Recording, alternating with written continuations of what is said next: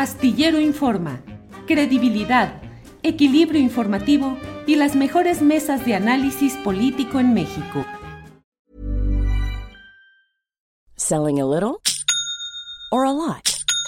Shopify helps you do your thing however you cha-ching. Shopify is the global commerce platform that helps you sell at every stage of your business. From the launch your online shop stage to the first real life store stage, all the way to the did we just hit a million orders stage. Shopify is there to help you grow. Shopify helps you turn browsers into buyers with the internet's best converting checkout. 36% better on average compared to other leading commerce platforms because businesses that grow grow with Shopify. Get a $1 per month trial period at shopify.com/work. shopify.com/work. Ryan Reynolds here from Mint Mobile. With the price of just about everything going up during inflation, we thought we'd bring our prices down. So to help us, we brought in a reverse auctioneer, which is apparently a thing. Mint Mobile unlimited premium wireless. Ready to get 30, 30, bit to get 30, bit to get 20, 20, 20, bit to get 20, 20, bit to get 15, 15, 15, 15 just 15 bucks a month. So, Give it a try at mintmobile.com slash switch. $45 upfront for three months plus taxes and fees. Promo rate for new customers for limited time. Unlimited more than 40 gigabytes per month. Slows. Full terms at mintmobile.com. Astillero Informa, credibilidad, equilibrio informativo y las mejores mesas de análisis político en México. La una de la tarde en punto y ya estamos en Astillero Informa. Gracias por acompañarnos en este miércoles 30 de junio de 2021. Gracias por acompañarnos.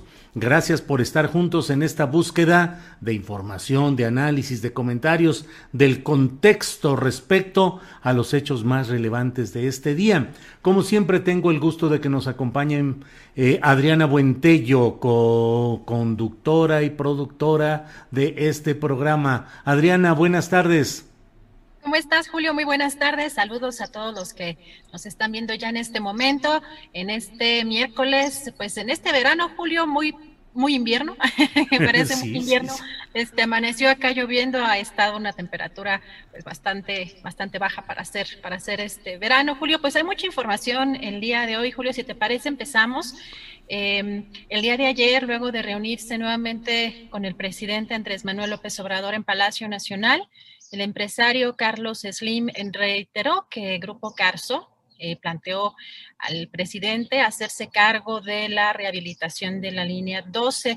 Sin embargo, Slim dijo que la obra estuvo bien hecha. Esto, declaraciones al salir de esta reunión, que no tiene vicios ocultos de origen y que le hicieron los mejores calculistas de México. También llamó a esperar a las indagatorias y dijo estar convencido que en su origen no se tuvo ningún problema, ya que la línea 12 fue usada por millones de personas. Julio, y en una pues información en, esta ya eh, anunciada sección de quién es quién en las mentiras, hoy la presentó el presidente López Obrador y sin duda ha causado mucha controversia por lo pronto en las redes sociales. Señaló el presidente que no se trata con esta sección de calumniar, calumniar a nadie, eh, pero que la mentira se convirtió en una constante en los medios y no había además derecho de réplica.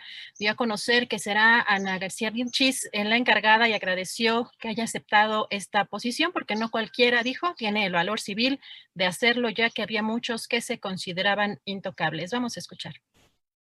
Vamos a, a iniciar también hoy el programa informativo, la sección de estas conferencias destinada a dar a conocer las mentiras que se difunden en medios de información convencionales y también en las redes. La mentira en los medios se convirtió en una constante y no había derecho de réplica. Se decidió que Ana Elizabeth García Vilchis sea la encargada de esta sección y nos da mucho gusto que haya aceptado. No todos tienen el valor civil para eh, denunciar con argumentos, con hechos, porque no se trata de eh, calumniar a nadie. De todas maneras, imagínense tocar a los intocables y precisamente Ana García Vilchis, encargada de esta nueva sección en la conferencia mañanera, dijo que será una plaza pública en la que se discutirá libremente sobre la información que se publica en los medios y que la respuesta del gobierno de la República de ninguna manera será perseguir ni censurar a periodistas y medios. Aseguró que se trata de informar con la verdad para que el pueblo de México pueda ejercer su derecho al acceso a la información. Vamos a escuchar.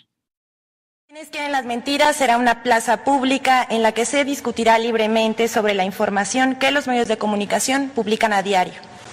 Ante el uso doloso y negligente de la información, la respuesta del Gobierno de la República de ninguna manera será perseguir ni censurar a periodistas y medios. Por el contrario, se trata de informar con la verdad para que el pueblo de México pueda ejercer su derecho al acceso a la información que le permita formar un criterio con certidumbre. ¿Y a quienes les tocó medalla de oro y mención honorífica? Bueno, estas son algunas de las notas que hoy se presentaron en esta sección. Le pusimos es, eh, una nota y columnas y primera plana eh, que se tituló Espionaje a periodistas. A este le pusimos nado sincronizado a las personas que vamos a mencionar en este en esta nota en especial. Eh, Estamos pensando en inscribirlas a las Olimpiadas en la categoría de nado sincronizado. Seguramente va a ser eh, medalla de oro. Nos traen la medalla de oro. El 24 de junio, el presidente de la República afirmó que es falso que se investigue y espía a los reporteros y columnistas, ya que no hay necesidad, porque sabemos quiénes son.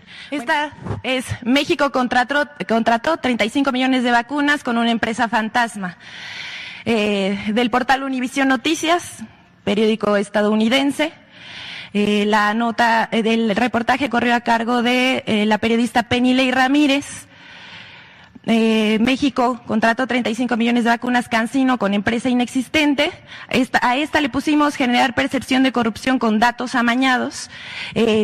Llama la atención el lenguaje que utilizan en este reportaje diciendo que Cancino es muy polémica. El proceso de adquisición de la vacuna, según eh, lo dicho ya por el canciller Marcelo Ebrard, es que se ha dado la información suficiente y detallada al respecto y que la farmacéutica, eh, bueno, eh, como se ha mencionado, la farmacéutica, la farmacéutica, su representación legal en México, y esa es una relación entre particulares y no tiene nada que ver con el gobierno de la República. No me quiero adelantar, presidente, pero ve que aquí tenemos una mención honorífica.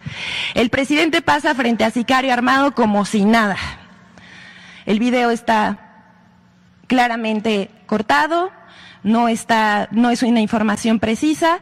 Bueno, y esta está fresca, es nuestra mención honorífica de la semana, el Pinocho de la semana, Raimundo Riva Palacio.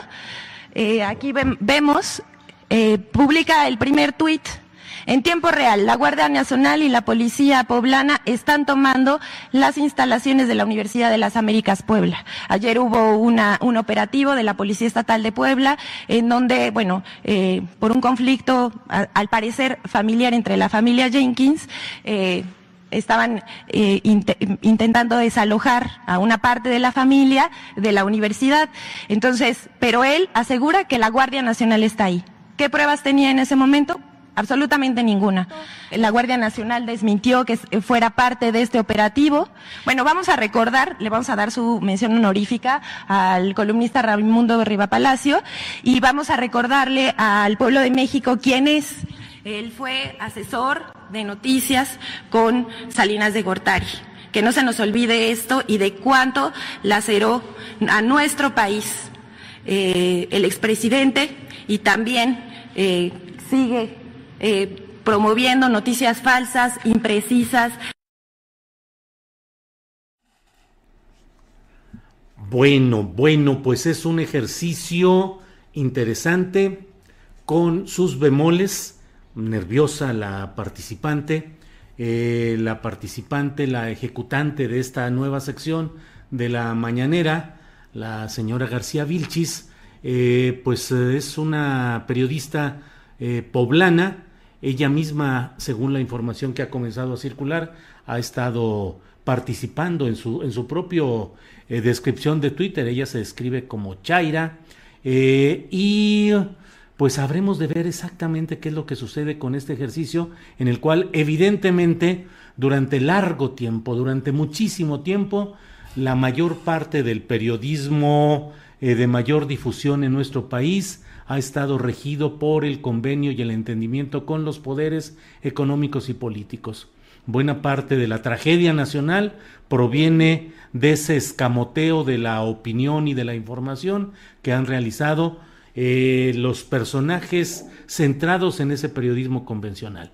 Pero hay que preguntarnos, y creo que es una pregunta válida y que vamos a platicar en unos segundos más con Jorge Meléndez, periodista y profesor de la UNAM, acerca de qué tanto el método utilizado, esta exhibición en la conferencia mañanera, si la seleccionadora tiene, digamos, la capacidad y la, metodología adecuadas para ir seleccionando y para ir exponiendo este tipo de, de información, cuál va, va, a ser el método de réplica para los ahí señalados. En fin, hay varios uh, puntos interesantes. Por eso me da mucho gusto platicar hoy con un periodista de larga trayectoria, de larga trayectoria en la izquierda. Nadie podrá ni tacharlo ni señalarlo de ser parte de ninguna otra eh, corriente política o ideológica. Profesor de la UNAM, alguien con una gran experiencia en el periodismo como es Jorge Meléndez, a quien saludo con gusto. Jorge, buenas tardes. Hola, Julio, buenas tardes, muchas gracias. Al contrario. Pues este, algo novedoso también en esta cuarta T. Uh -huh. Pero yo creo que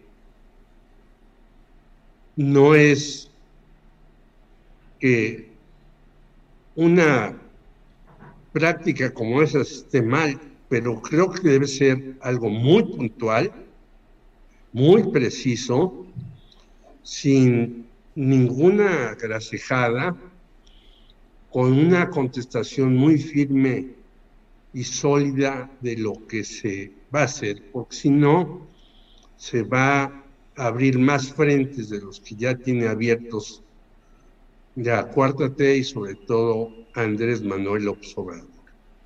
Me parece que tú y yo, que tenemos, yo más por mi edad, una larga trayectoria en los medios, hemos visto cómo desde que yo empecé hace más de 50 años en este oficio, en los medios hay medias verdades, falsedades enteras, eh, incluso reportajes hechos a, a, modo para tratar de, de obtener recursos, como la 4T ha dicho que no va a dar los famosos chayotes y no lo está dando, aunque sigue favoreciendo a ciertos medios más que a, a otros, no hay una forma muy precisa de decir vamos a darles las cosas a determinados medios porque tienen más auditorio, porque llegan a determinados grupos sociales,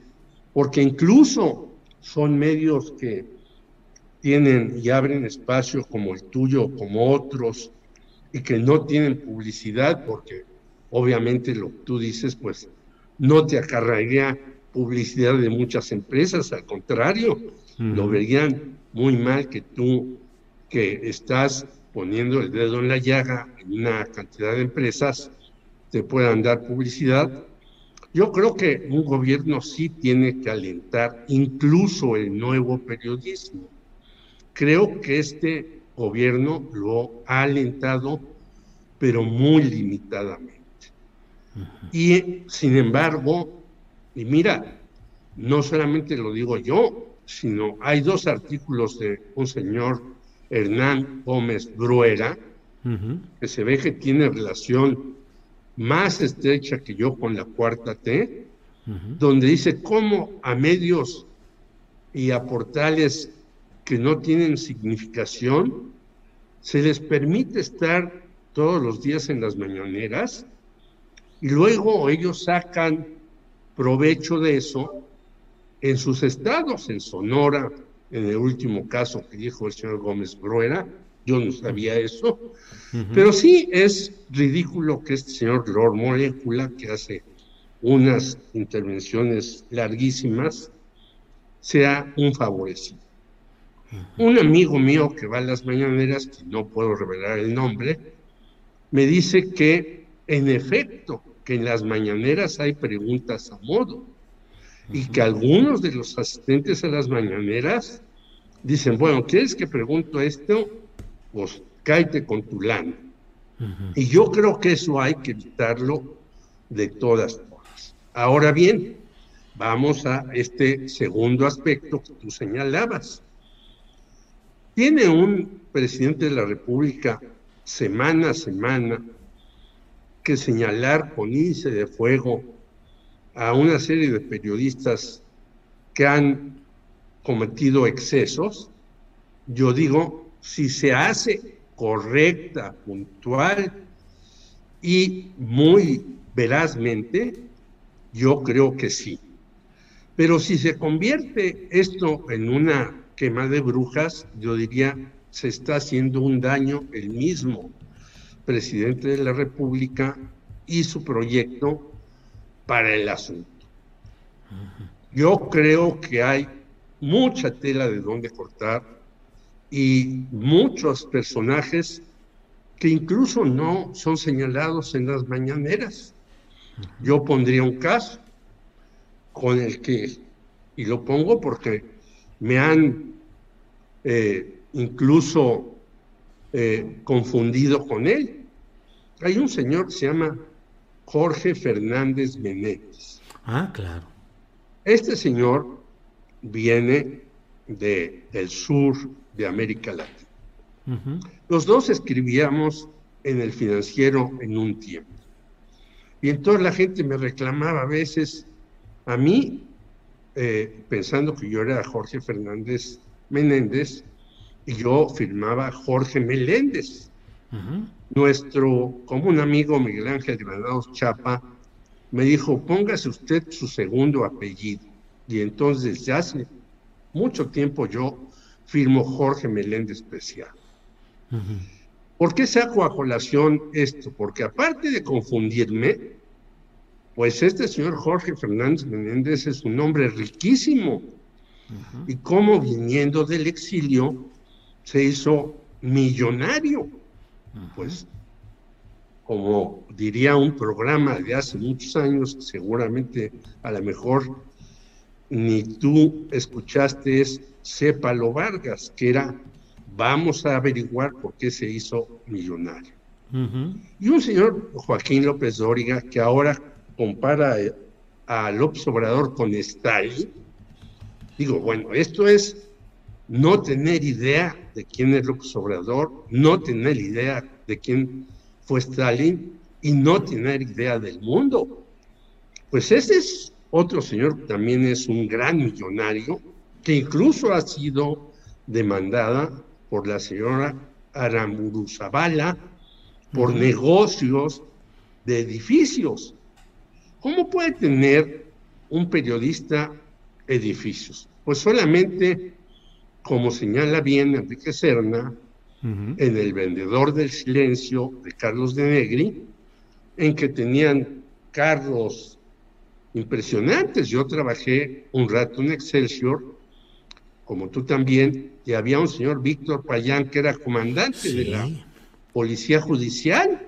Al mismo tiempo que era vocero de la del Negro Durazo. Era al mismo tiempo el jefe de prensa y el reportero de Excelsior, es decir, él firmaba como reportero en Excelsior las notas que él mismo emitía como jefe de comunicación social de la policía de la Ciudad de México, ¿sí? Tenía la fuente policíaca. Y acuérdate, yo jamás me acerqué a ese señor, pero si alguien en Excelsior tenía un problema con la policía, le hablaba directamente a Víctor Payán y Payán solucionaba el problema. Y el señor estacionaba un MG de estos carros que ahora la marca ya es más común, pero en aquellos años no, en reforma. Así es. Y obviamente no se lo llevaba la grúa, porque estaba protegido por todos lados. Eso es lo que hay que denunciar a mí me parece, que no es posible que muchas personas reciban dinero de determinadas empresas, eh, medios y demás y sigan ahí. Según esto, hay algunos en la mañanera. Bueno, ¿por qué se les sigue permitiendo que vayan en la mañanera si Hernán Gómez Rueda los ha denunciado? ¿Qué hay que decir? Bueno, a mí me sorprende que el señor Raimundo Riva Palacio diga que nos están espiando a todos los periodistas. Claro. Bueno, a mí me han espiado hace muchos años, yo no me he quejado de eso y he denunciado muchas cosas. Pero yo creo que ahora no hay un espionaje como había y hay en otros países, incluidos países capitalistas, porque siempre se saca como los malos de la película, como si estuviéramos en los años 50 en las series de televisión o películas, a los comunistas. Bueno, y en los países supuestamente libres y del capitalismo no hay espionaje, desde luego que lo hay.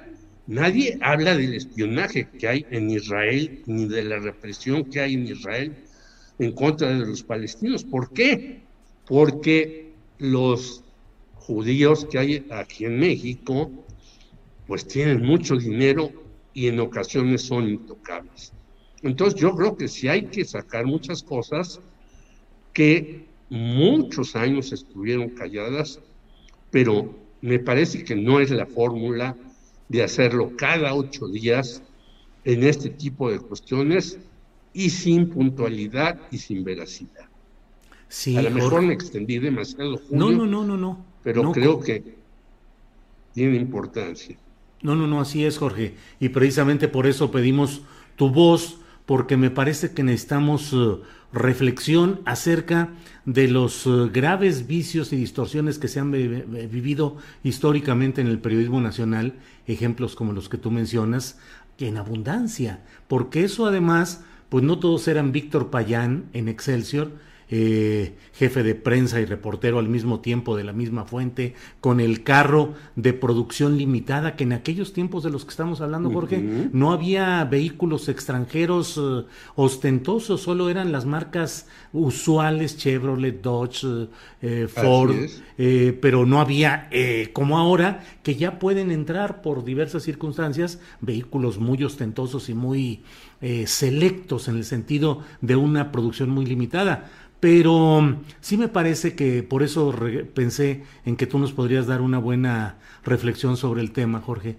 porque sí me pareció hoy que este ejercicio, claro, es su primera expresión, es su inauguración, pero hubo errores que no ayudan a consolidar eh, la validez del ejercicio y que le dan incluso la posibilidad a los ahí criticados de revertirlo. Por ejemplo, se dijo que Riva Palacio había sido asesor de información de Carlos Salinas. No es exacto eso, fue el director de Notimex y habrá de verse si a lo largo de sus escritos ha habido una afinidad con las políticas y postulados de Carlos Salinas de Gortari.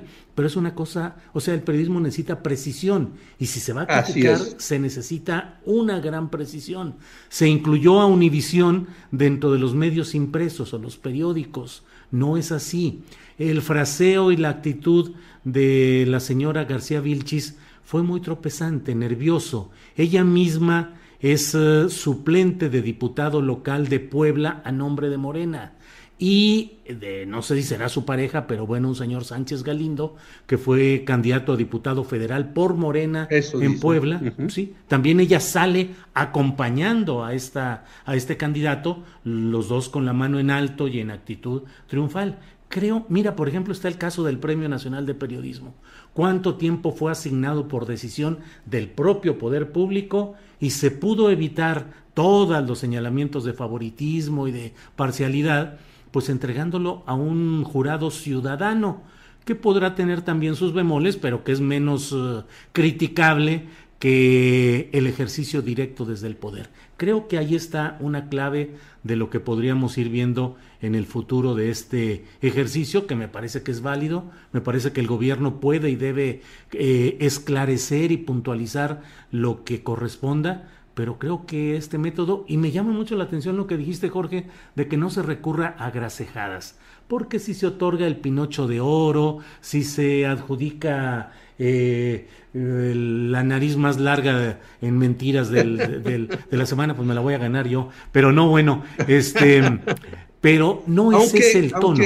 Eso, perdón Julio que te interrumpa, pero eso quizás valdría la pena que se hiciera como sea, se hacía antes recordando a Manuel Buendía. Hay que recordar, valga mi redundancia, hay que evocar a Manuel Buendía, y él eh, hacía el premio de Angangueo. Sí, el Ateneo de Angangueo.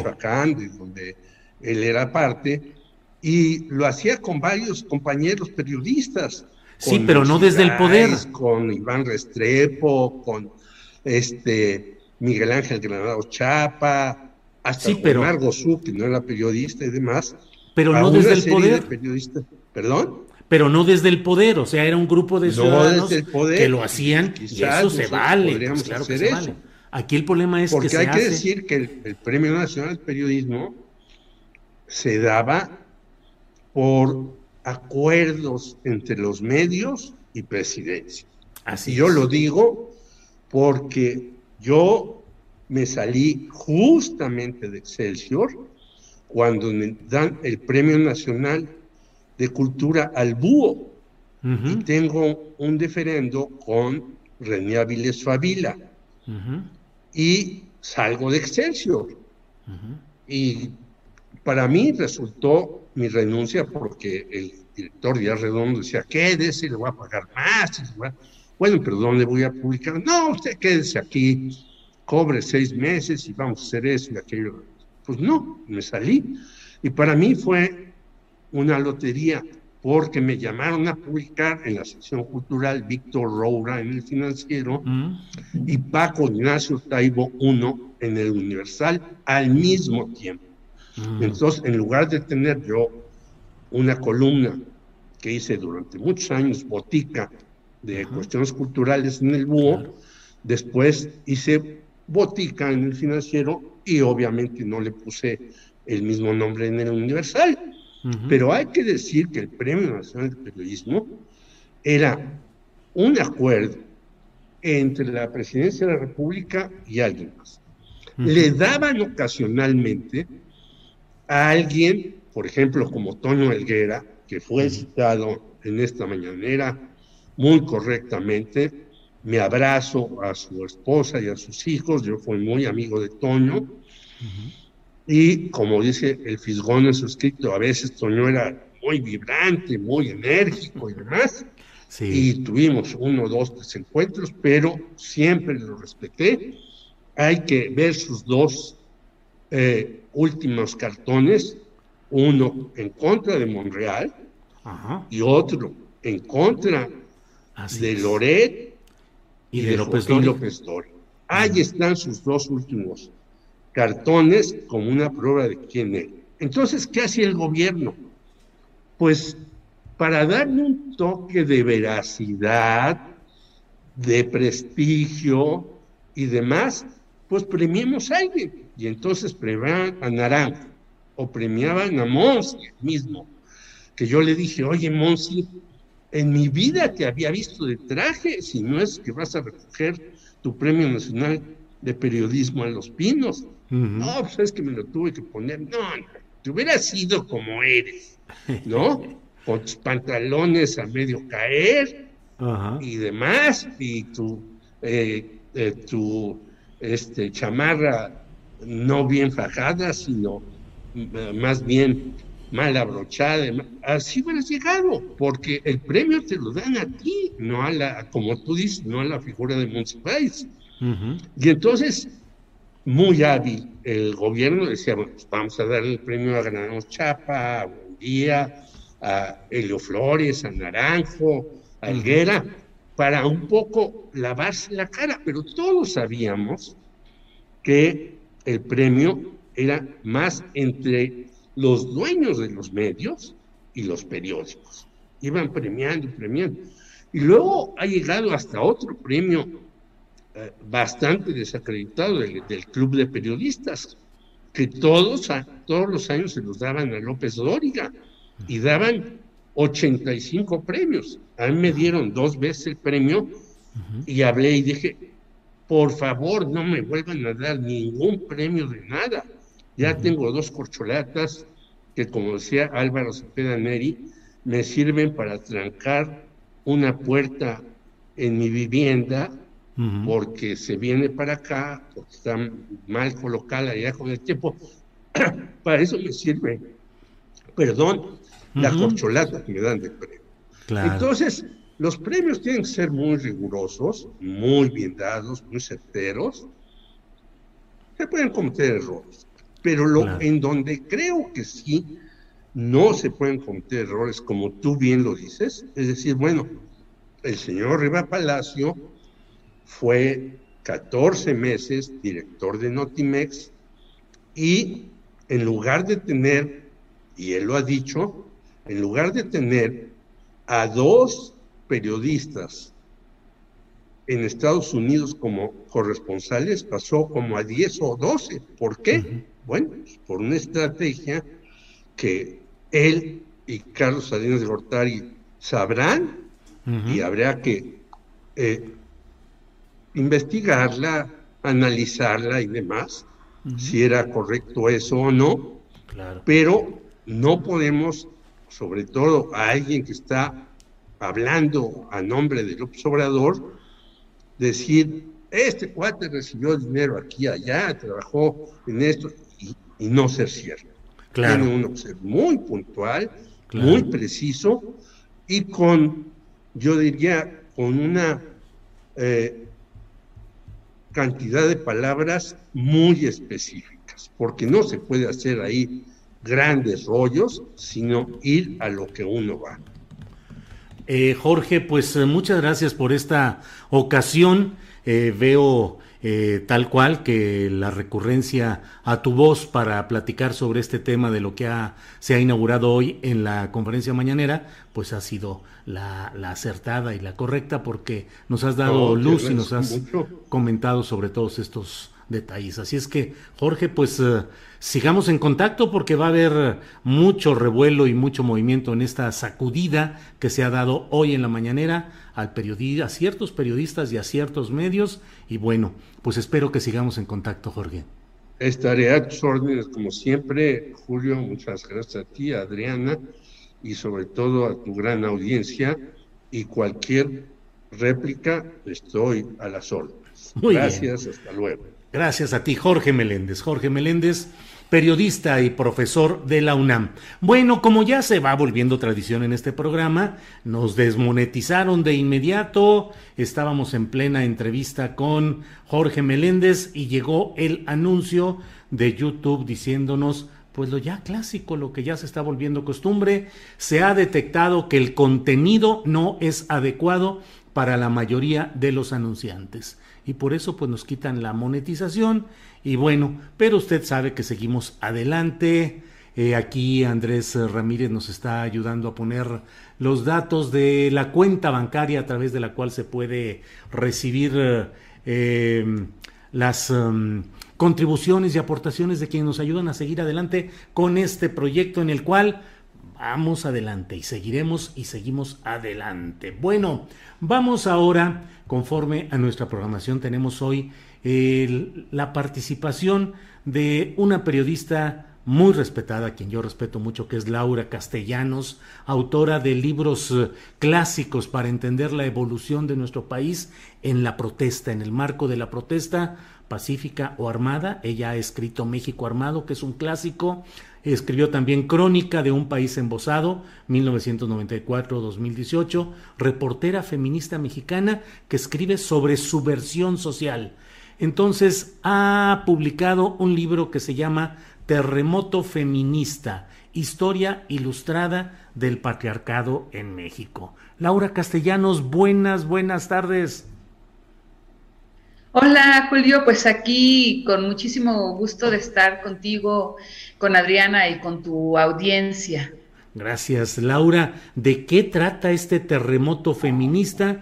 Historia ilustrada del patriarcado en México. Por favor, Laura. Mira, el título completo es La Marcha, la Marcha del Terremoto Feminista, Historia Ilustrada del Patriarcado en México. Pues mira, es eh, un recorrido histórico que hago, una crónica literaria, además es ilustrado por la ilustradora Brenda Castro. Es un recorrido sobre cómo se construyó la sociedad eh, patriarcal en México y hago una recapitulación para comprender desde la prehistoria hasta la actualidad cómo fue que eh, vivimos en una sociedad, no específicamente México, sino a nivel global, en donde hay un sistema patriarcal, es decir, hay una jerarquía en la que el patriarcado es el que mm, domina, diga, eh, domina en em, política, económicamente y oprime, en este caso, a la población mayoritaria, que somos las mujeres, las niñas, y no generalizo, Julio, al decir que son todos los hombres, estamos hablando de un sistema que surgió desde la época de la prehistoria con fines de acumulación, recurriendo a la violencia directa, y así es como nace el el armamentismo al que recurrieron ciertos hombres y ciertos pueblos para generar guerras, para generar eh, la apropiación de cuerpos, es decir, a través de la esclavitud. Y así, pues, eh, surgieron naciones, imperios, y hago un recorrido por la historia, desde la prehistoria, la Mesoamérica, la colonia, la independencia, la revolución en el siglo XX, para llegar a la crisis eh, humanitaria que vivimos en, y en este sistema patriarcal algo fundamental ha sido también la violencia de género, Julio. Y platico un poco de, de todo esto en este libro, La Marcha del Terremoto Feminista. Sí, la marcha del terremoto feminista, eh, Laura, en la cual haces un recorrido, como bien lo dices, acerca de las diferentes etapas de la historia eh, y en la cual pues se mantiene ese monopolio de la violencia por parte del varón, del hombre, para fines de control, de explotación, de el manejo de, mm, de la mujer, eh, no solo la violencia sexual, sino la explotación y el dominio Laura Castellanos. Sí, así es. Mira, a mí me sirvió como marco teórico el libro de una feminista alemana que publicó en los años 80, que habla del patriarcado también como la acumulación del capital a nivel global. Eh, y eh, a partir de la creación de las eh, colonias, y fue con fines, lo sabemos, de apropiación también del, del territorio. Vivimos en un país que fue colonizado.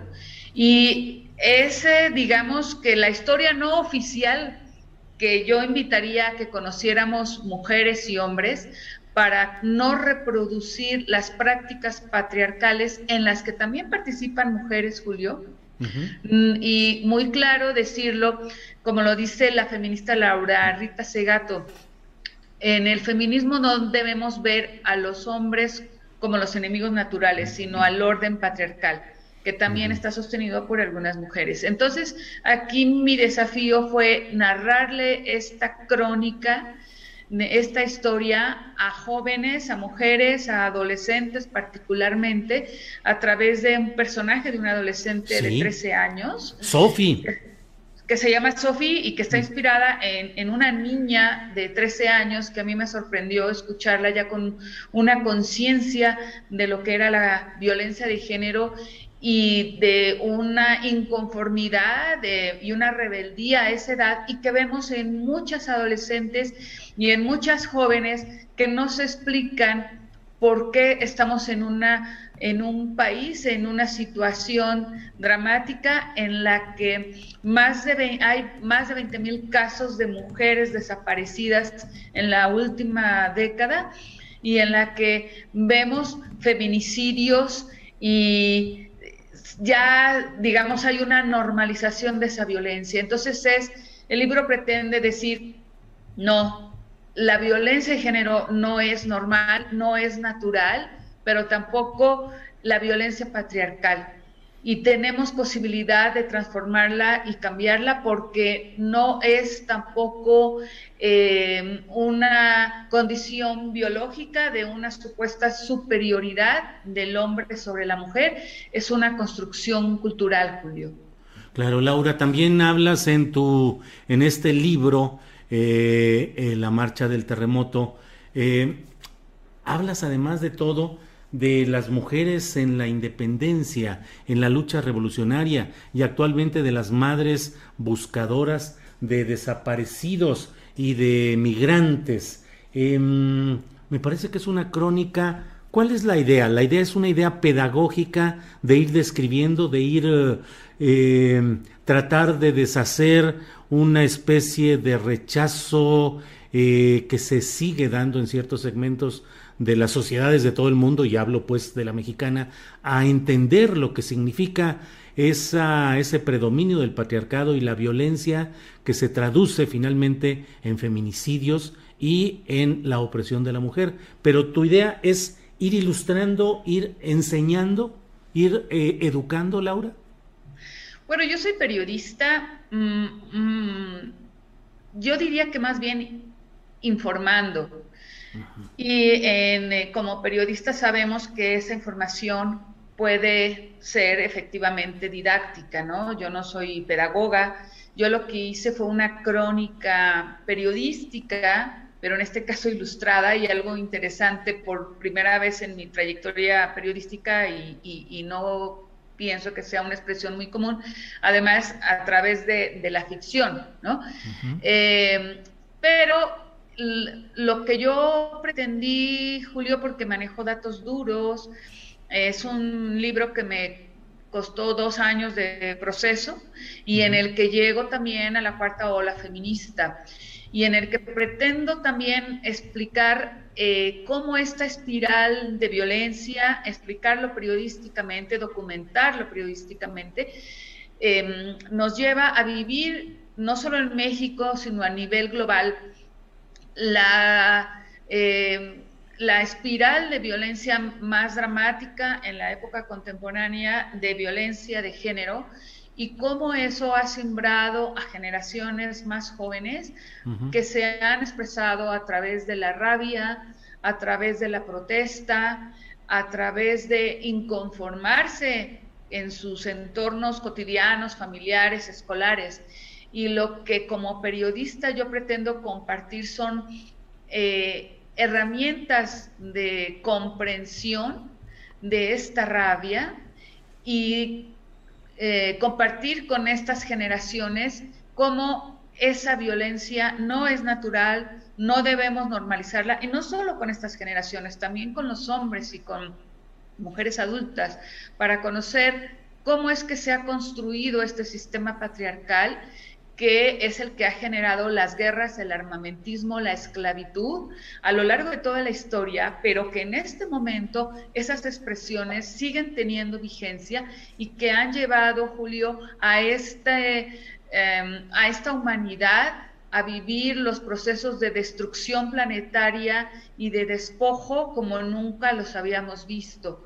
Entonces, por eso, Julio, es un libro que está ilustrado y que em, de una manera, digamos, mi desafío fue explicarlo para generaciones más jóvenes, pero que eh, al que recurrí, digamos, y que actualizo con la información de lo que estamos viviendo ahora y que tiene sobre todo, pues, em, una propuesta incluyente y una propuesta también esperanzadora, Julio, de que podemos transformar esta realidad a partir de informarnos y de concientizarnos para no reproducir esas prácticas patriarcales de opresión y de violencia. Laura, además eh, me llamó y destaco la parte de tu texto eh, en el cual pues hablas acerca de cómo una de las principales opresiones contra la mujer fue la sexual, la de su ejercicio sexual y cómo durante largos años las mujeres fueron ah, eh, acusadas de brujería, quemadas en hogueras en épocas anteriores y ahora reprimidas o tratando de ser reprimidas en su natural y legítima expresión sexual. Sí, eso tiene que ver también con el derecho de las mujeres a decidir sobre sus cuerpos y lo que vamos a encontrar en el libro, Julio, es cómo las mujeres se han organizado o de manera individual han buscado confrontar estas eh, opresiones y que han impedido que decida sobre sus propios cuerpos, no solamente para que vivan eh, con libertad su sexualidad, sino también para que decidan sobre su salud reproductiva y sexual. A mí me da mucho gusto saber que hoy el estado de Hidalgo es un estado que acaba de despenalizar el aborto y eso me parece un logro del movimiento feminista, de las mujeres que están luchando.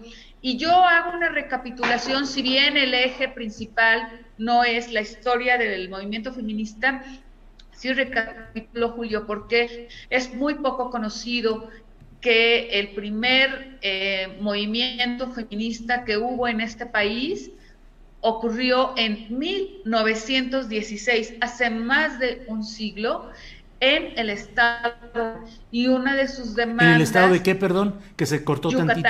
De Yucatán. En Yucatán. Y en 1916 hubo un congreso, Julio, que reunió a 600 mujeres feministas en Yucatán. Y una de sus demandas fue eh, el derecho a más participación política y de ahí derivó a las primeras representantes político-electorales en el país que en los años 20 fueron votadas. Eso es muy poco conocido. Y adivina, Julio, cómo fue sofocado ese primer movimiento que incluso impulsó eh, métodos muy, em, digamos, experimentales para poder tener un control de la natalidad. ¿Puedes imaginar cómo se sofocó ese primer movimiento feminista de 1916, Julio? ¿Con violencia física, Laura? No. En los años 20, en 1922, si mal no recuerdo, el primer movimiento feminista de este país se sofocó con la invención del Día de las Madres. Claro, claro, claro, claro. Sí, sí, sí, yo lo había leído y lo sabía y no lo recordaba. Claro, pues fue, fue justamente eh, así es, así es, Laura, es cierto, es cierto. Entonces es muy importante, Julio, que conozcamos nosotros, porque a partir del culto del Día de las Madres, que lo tenemos en este país particularmente saltado, es que eh, nosotras en este país rendimos eh, culto a una imagen de mujer abnegada y sumisa. Eso no quiere decir que yo esté en contra de la maternidad, claro que no. Estoy a favor de la maternidad voluntaria y gozosa y decidida por las mujeres. Pero aquí, en este país, el que se haya creado un festejo nacional para sofocar a las mujeres precursoras que alzaron la voz para decidir sobre sus cuerpos y sus destinos y exigieron más participación política es desconocido. Entonces, lo que sí te puedo decir es que mi libro lo que va a revelar es también el linaje de nuestras ancestras, porque la mayoría de los libros que vamos a encontrar de feminismo contemporáneo eh, son europeos, son españoles, y es muy importante porque son las ancestras de hombres y mujeres de este país.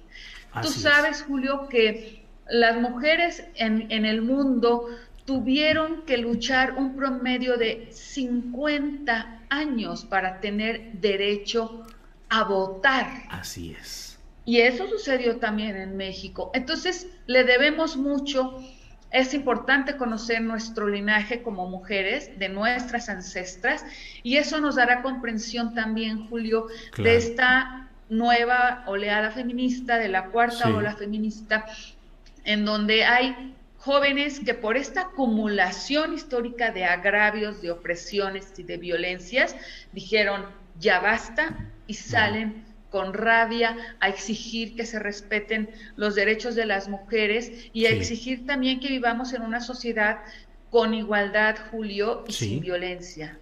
Laura, pues muchas gracias, gracias por la posibilidad de asomarnos a la textura y la confección y el planteamiento de la marcha del terremoto feminista, historia ilustrada del patriarcado en México, Laura Castellanos en el texto, Brenda Castro en las ilustraciones. Laura, muchas gracias y espero que próximamente volvamos a tener una plática sobre este, estos temas que resultan muy interesantes y muy necesarios. Así es que Laura, te agradezco esta oportunidad. Gracias a ti, Julio, por abrirme tu espacio, como siempre. Un abrazo a ti y un saludo a, todo, a toda tu audiencia. Gracias, Laura Castellanos. Hasta luego. Gracias.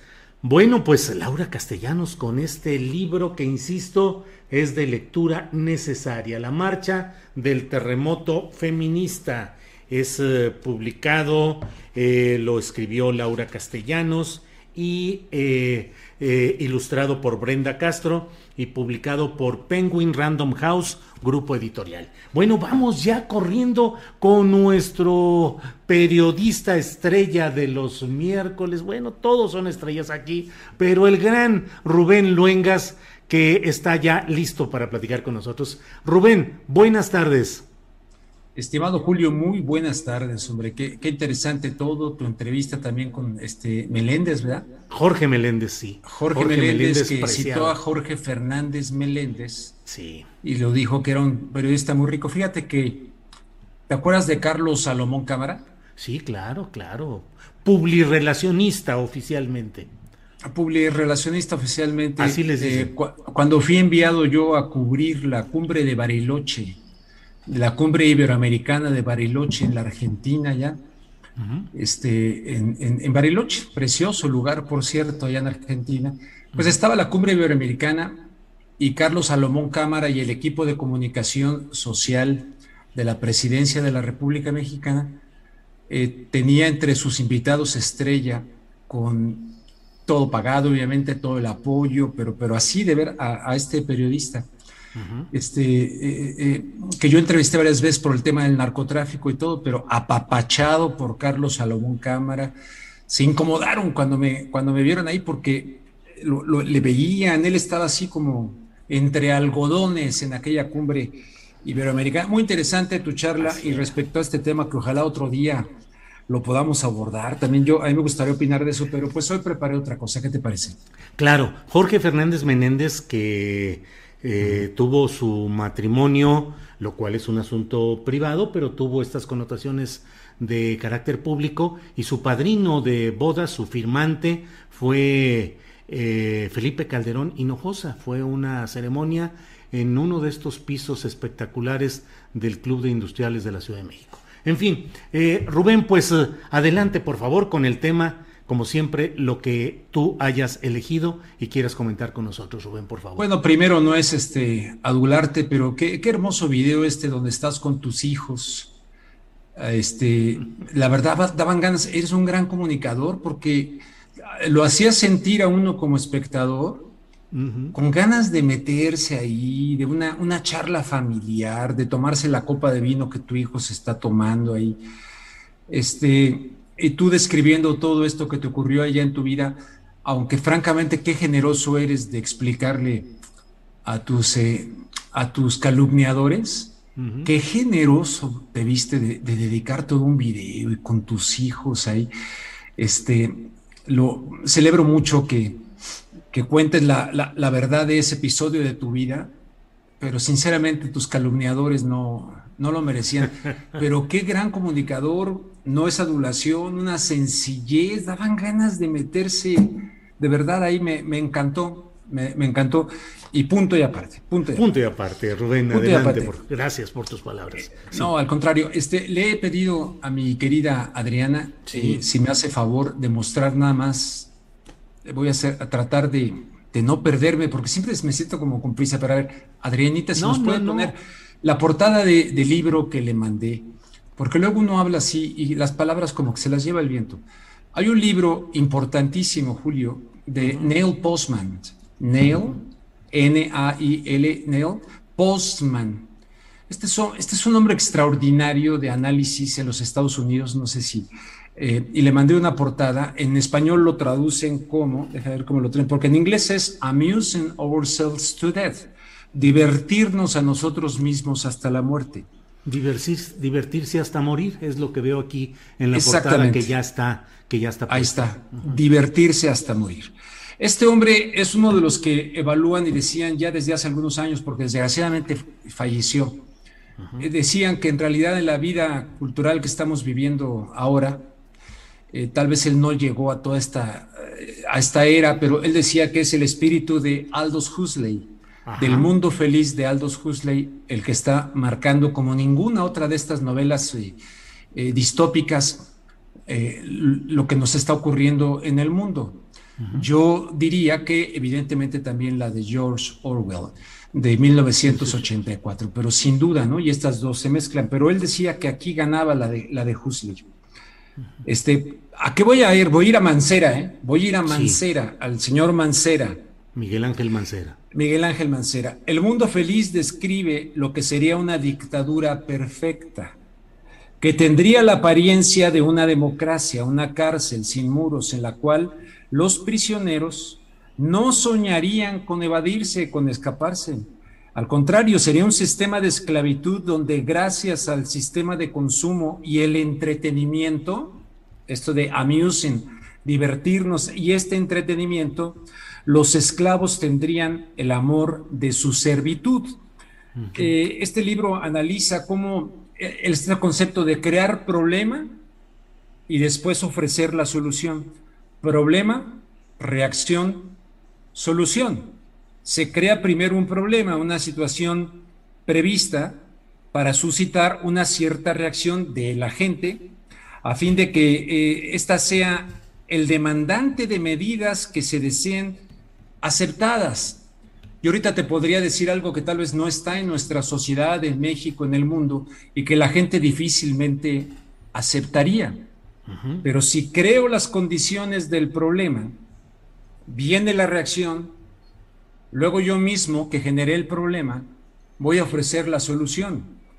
Entonces viene este asunto. Para, para que esto tenga eficacia, hay estrategias de manipulación, pues muy viejas, muy conocidas, entre ellas está la estrategia del diferido. Diferido es una manera de hacer aceptar una decisión impopular, eh, eh, presentarla como dolorosa o necesaria. Híjoles, que nos vamos a tener que abrochar el cinturón eufemísticamente, etcétera, obteniendo el acuerdo del público en el momento de una aplicación futura. Esto lo utiliza mucho Hollywood. Hollywood es especialista en mandar una serie de, de mensajes, de ir mandando la señal van familiarizando en el inconsciente de las personas cómo va el tema. Y entonces, bueno, para esto se utiliza el aspecto emocional más que eh, la reflexión, mucho más que la reflexión. Y, y, hay una parte que me parece fundamental para lo que voy a decir, es mantener al público en la ignorancia y la idiotez, en la estupidez, hacer de forma que el público sea incapaz de comprender las tecnologías y los métodos utilizados para su control y su esclavitud.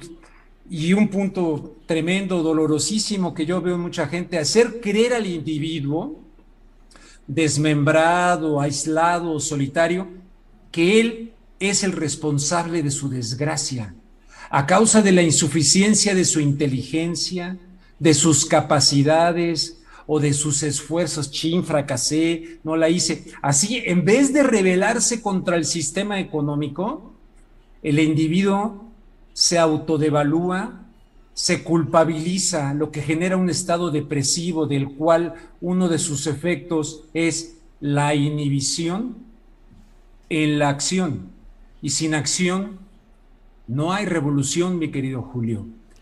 Eh, ahí, ahí la dejo porque es muy largo este ensayo que de hecho yo estoy queriendo hacer un video con esto. Y le mandé, le mandé a, Adriana un documento que también, eh, de hecho compartí en Twitter anunciando que iba a estar contigo. Sí, sí, lo que aplicando todo esto se publicó en 2010. Pero ya ves que luego la gente, pues, lo que no, o sea, todo esto se ha aplicado de manera tal que la gente no. Entonces, en el 2010, si me hace favor, eh, Adriana y tu producción, de ponerlo, ahí está, y en la página 18 lo compartí en Twitter. La gente puede acceder a él, vayan a Twitter, lo buscan, y ahí está algo que se llama LOCK Step, Lock Step, en 2010. Ya está, ya está, de maravilla. Vayan a la página 18, la gente que quiera ver esto y ahí se describe un escenario que incluso se habla en pasado como si ya hubiera ocurrido en el 2010, diciendo que llegó en el 2011 la pandemia esperada en el mundo, aquella que se viene anticipando, etcétera, etcétera.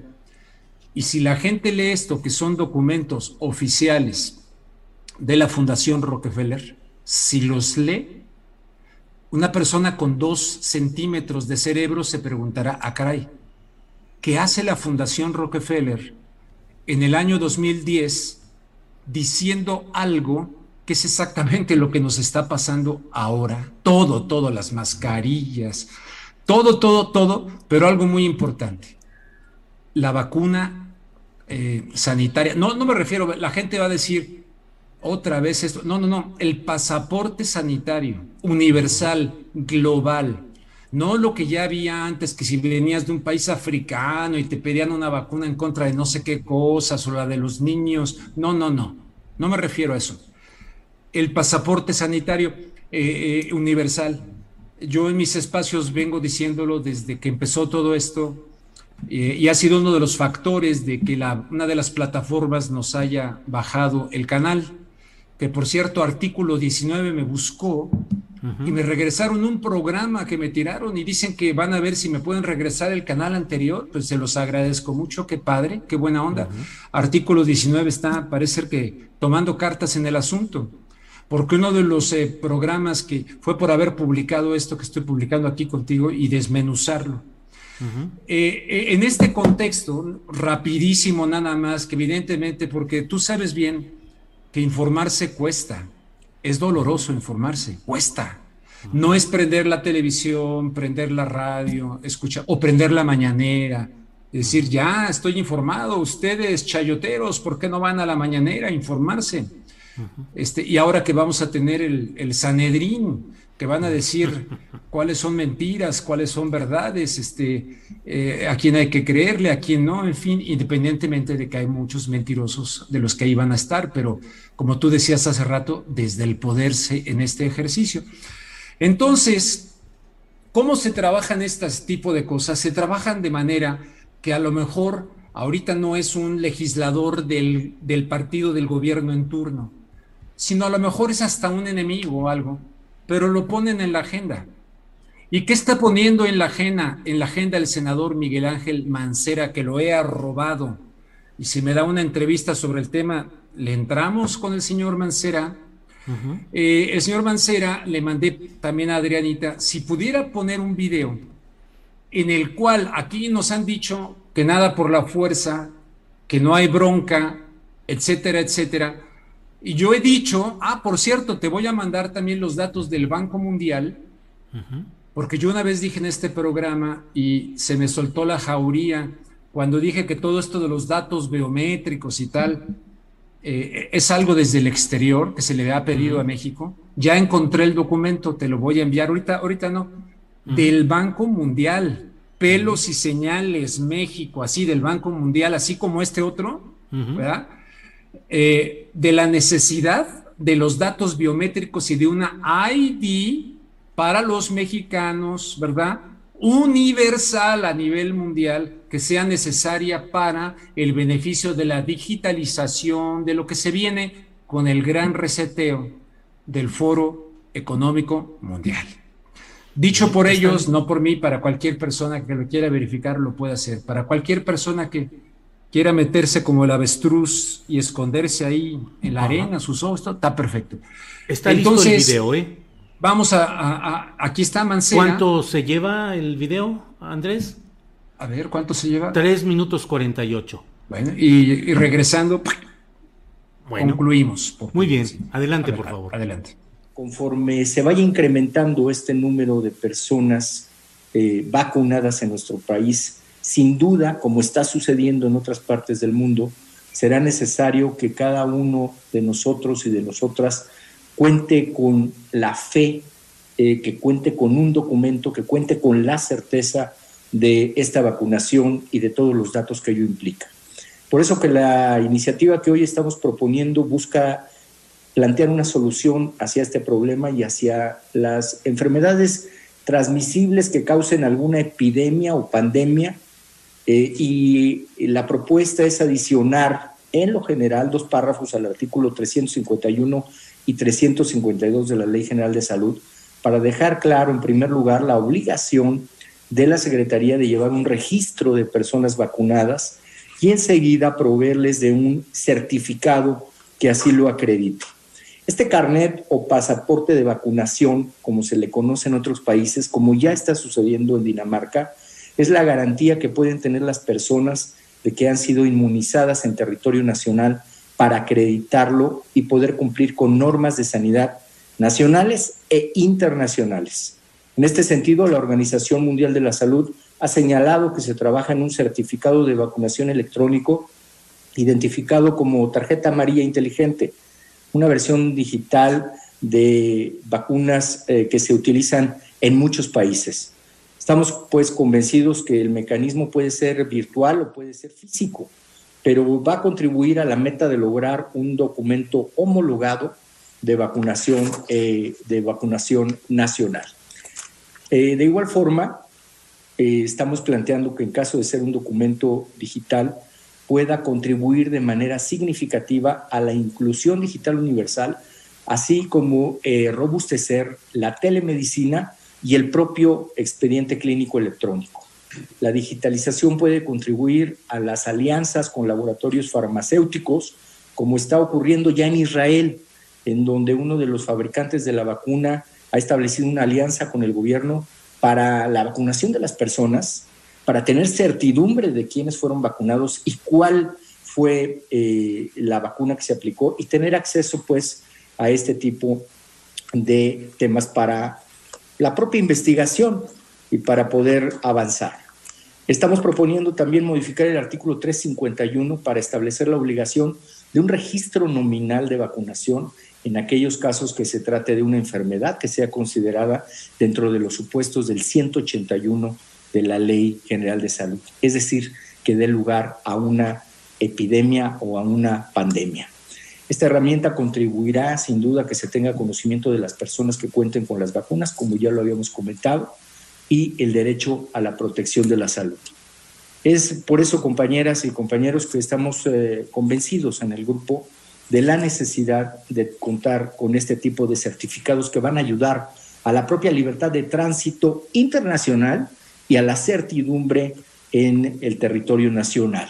Hoy se ha vacunado al 0.7% de la población, pero esto va a incrementarse y podemos, como les decía en la intervención anterior, adelantarnos y colocarnos por encima de la propia crisis. Por ello, eh, los invito, las invito a que discutamos eh, esta propuesta y en su momento, de ser posible, podamos avanzar con su aprobación. Bueno, pues ahí este, está este audio que has eh, pedido compartir, Rubén. Adelante, por favor. Ah, mira, bueno, es audio y video, evidentemente. Audio y video, sí. Miguel Ángel Mancera diciendo de la libertad de movilidad dentro de México y en el extranjero. Este, cualquiera, en verdad, ya para terminar y dejarte continuar, aquí se decía que no, que todo, a ver, ¿cómo va a estar el, elemento de la constitución mexicana con este pasaporte del cual obviamente entra ahorita por el lado de lo del PRD, por el lado de Mancera, como en Israel, como no.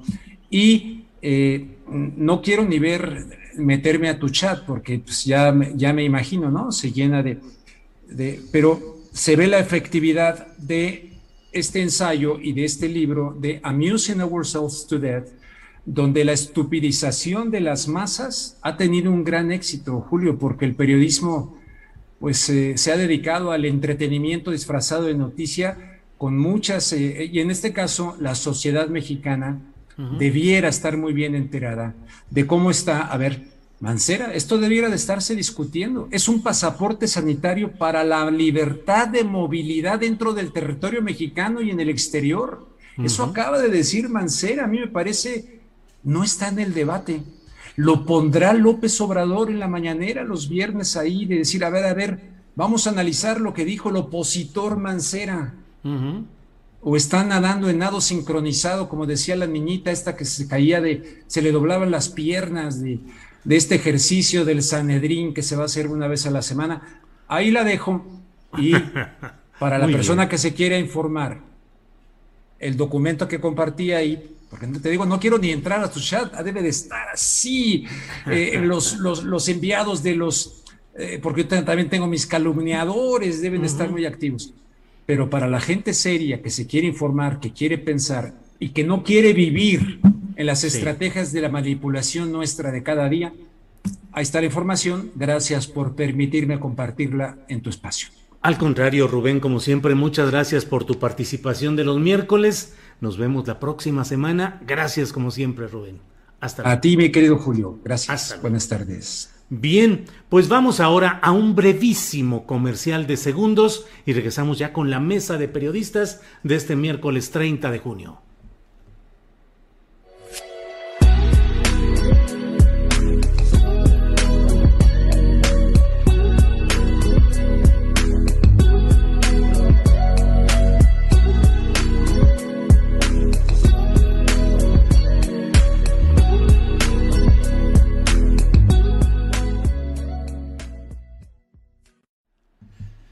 Bien, ya estamos de regreso, gracias. Y está ya desde hace ratito la mesa de periodistas lista para entrar en acción.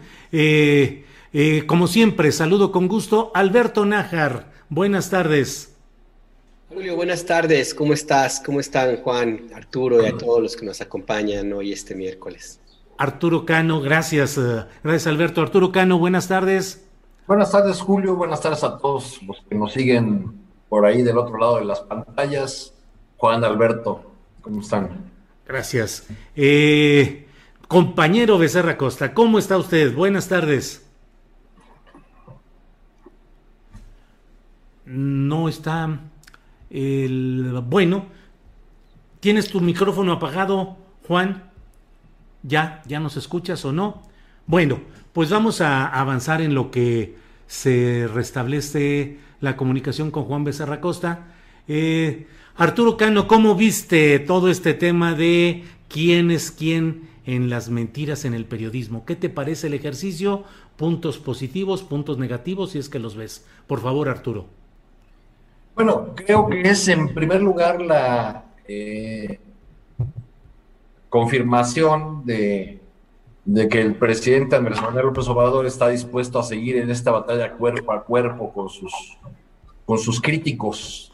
Eh, eh, hemos comentado aquí en otras ocasiones que eh, al exhibir algunos de sus críticos, al, al mencionarlos en, en el espacio de la mañanera, el presidente los convierte en sus interlocutores, aunque no lo, aunque no lo fuesen en el espacio público, en el espacio mediático, terminan convertidos en los interlocutores y ahora vemos que pues también van con, con los temas, a, fijar algunos temas o a, tratar de abordar algunos temas. El, el, arranque de este ejercicio a mí me pareció un tanto desafortunado. Eh, por un lado, porque hay expresiones que, utilizó la, eh, funcionaria que, hizo de presentadora de este nuevo espacio en la mañanera, eh, que solamente suenan auténticas creíbles, potentes, si las pronuncia el presidente y que suenan, digamos, un tanto extrañas escuchadas en, en un texto leído. Eh, creo, por otro lado, que varias de las noticias que, que se presentaron eh, eh, en, la respuesta o la réplica por el lado del gobierno no hubo los suficientes datos duros, evidencias que permitieran pensar en un ejercicio que está destinado a desmontar las noticias falsas o las fabricaciones mediáticas. Yo no sé, visto este primer, este arranque, si, si este ejercicio o algunos similares que, que por otro lado ya se hacían en algunos medios públicos estos ejercicios de eh, infomedia, de, de, combate a las fake news, etcétera, ya se hacen en algunos otros espacios, tanto de los medios públicos como privados. No sé si este ejercicio vaya a ser suficiente para que eh, el presidente y la 4T puedan enfrentar la potencia mediática de sus adversarios, que es enorme, ¿no? Esta, esta potencia. Eh, yo pienso que si este ejercicio se, se, va convirtiendo con el paso del tiempo en un, eh, en un verdadero ejercicio de rendición de cuentas que ofrezca a la gente eh, evidencias, datos duros, que desmonte noticias falsas, puede llegar a ser un ejercicio saludable. Eh, de lo contrario, pues simplemente va a alimentar esta falta de entendimiento que tenemos en el, en el escenario nacional, porque se va, eh, eh, una parte de los medios se van a dedicar a, a defenderse o a atacar al, al presidente por, por, lo que consideran agresiones desde la tribuna más alta de la, de la nación. Y otra vez, lo, que, lo que va a perder es la posibilidad o lo, que, o, lo que se va a alejar es la posibilidad de que estemos abordando realmente el fondo de los temas eh, del país, de los problemas del país. Pongo un ejemplo a propósito de lo, mismo en la mañanera. ¿Qué es importante en el caso de, eh, de esta nota de que el presidente pasa al lado de un hombre armado, que era un policía comunitario de Marquelia Guerrero, eh, que que un periodista pone eso y, pone en duda la seguridad del presidente o el fondo del asunto, que es que muchas comunidades del país siguen teniendo que montar, eh, armar sus autodefensas porque la situación de inseguridad no ha cambiado y porque están en, riesgo permanente y teniendo que defenderse de, del crimen organizado que es importante en el caso de Aureoles, no lo tocaron hoy en este primer ejercicio, en el caso de Aureoles y el banquillo de Aureoles. El show del, gobernador eh, que ayer se convirtió en tema nacional o la situación de violencia que sigue viviendo Michoacán y que se profundizó durante el desgobierno de Silvano Aureoles. Claro, claro. Gracias, Arturo. Eh, Alberto Nájar, ¿Qué opinas sobre este ejercicio del quién es quién en las noticias falsas?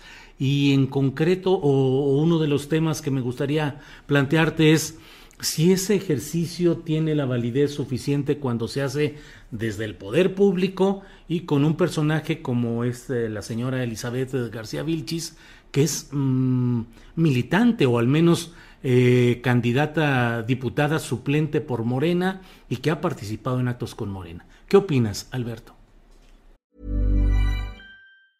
Hey, I'm Ryan Reynolds. Recently, I asked Mint Mobile's legal team if big wireless companies are allowed to raise prices due to inflation. They said yes. And then when I asked if raising prices technically violates those onerous two-year contracts, they said, "What the f*** are you talking about? You insane Hollywood ass."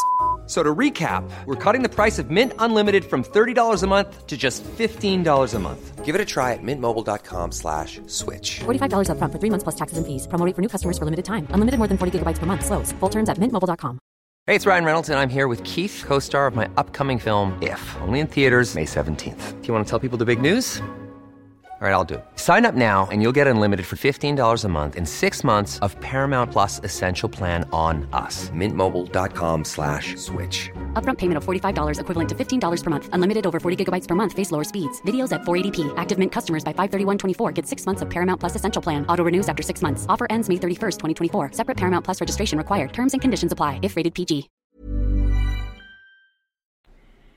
Mira, es un poco complicado dar una, una respuesta en una sola vía, porque por un lado, es cierto que el presidente Andrés Manuel López Obrador y su proyecto político han enfrentado una enorme, enorme avalancha de descalificaciones, mentiras, manipulaciones, hasta llamados a golpes de Estado, como abiertamente lo propuso la directora de Siempre, la revista Siempre, Beatriz Pajes en una columna el año pasado, creo, donde hizo un llamado enfático al ejército, a las Fuerzas Armadas, a desobedecer al presidente de, México y tomar las acciones necesarias para lo que ella llamó recuperar la democracia, cualquier cosa que esto sea. La lectura simple y sencilla de este artículo es un llamado a un golpe de Estado. O como el locutor este, el Ferris de Con, también pidiendo una invasión estadounidense y toda la cantidad de impresionante de mentiras y manipulaciones que ha habido en torno a la emergencia sanitaria, la estrategia contra la emergencia sanitaria que implica la pandemia de la COVID-19, eh, que ha provocado de una u otra forma que muchas personas decidan no acudir inmediatamente a los hospitales y cuando lo hacen, pues su condición es muy grave y pierden la vida y se suman a estas estadísticas de personas que mueren Estadísticas que, por cierto, estos mismos personajes festejan como si fuera una victoria, como si fuera algo positivo, ni siquiera sé si para ellos, porque si la esperanza era obtener votos, pues no los tuvieron. Por ese, por, por ese lado, pues sí, es una cosa que es real, ahí está, ahí existe. Por el otro, también es importante hacer, eh, decirlo claramente, México es un país donde el ejercicio periodístico es una situación de alto riesgo en algunas entidades del país, en algunos espacios.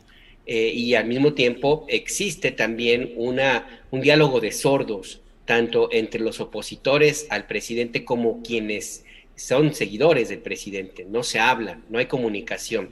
En este escenario, las generalizaciones están a la orden del día, son asunto cotidiano y el riesgo que desde la tribuna de que representa la mañanera, que es algo muy poderoso, muy poderoso mediáticamente hablando, se eh, señale a personas en concreto, así tengan todos los calificativos que puedan tener y hayan manipulado y mentido, pues siempre está el riesgo de que haya quienes no hagan una diferenciación y pasen de las palabras del Twitter a alguna acción en la calle donde se nos encuentren, no solamente contra el señalado, sino contra cualquiera que sea periodista, porque desgraciadamente no hay un entendimiento, y lo digo abiertamente, no hay muchos que entiendan lo que es quién es quién en, el medio periodístico.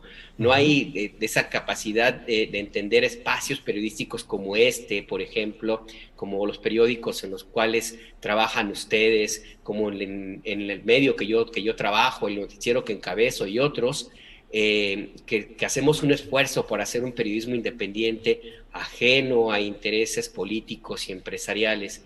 En el mundo del Twitter, en el mundo del YouTube y en el mundo de muchísimas personas que pues que pasan, insisto, que salen a las calles, es difícil entender que un periodista como nosotros, como yo mismo, pues, no soy igual a Broso, que no soy igual a Loret de Mola, o sea, ni mucho menos a Ricardo Alemán porque yo soy periodista y para, para, muchísimas personas periodista es significado de esos a los que el presidente descalifica con mucha frecuencia.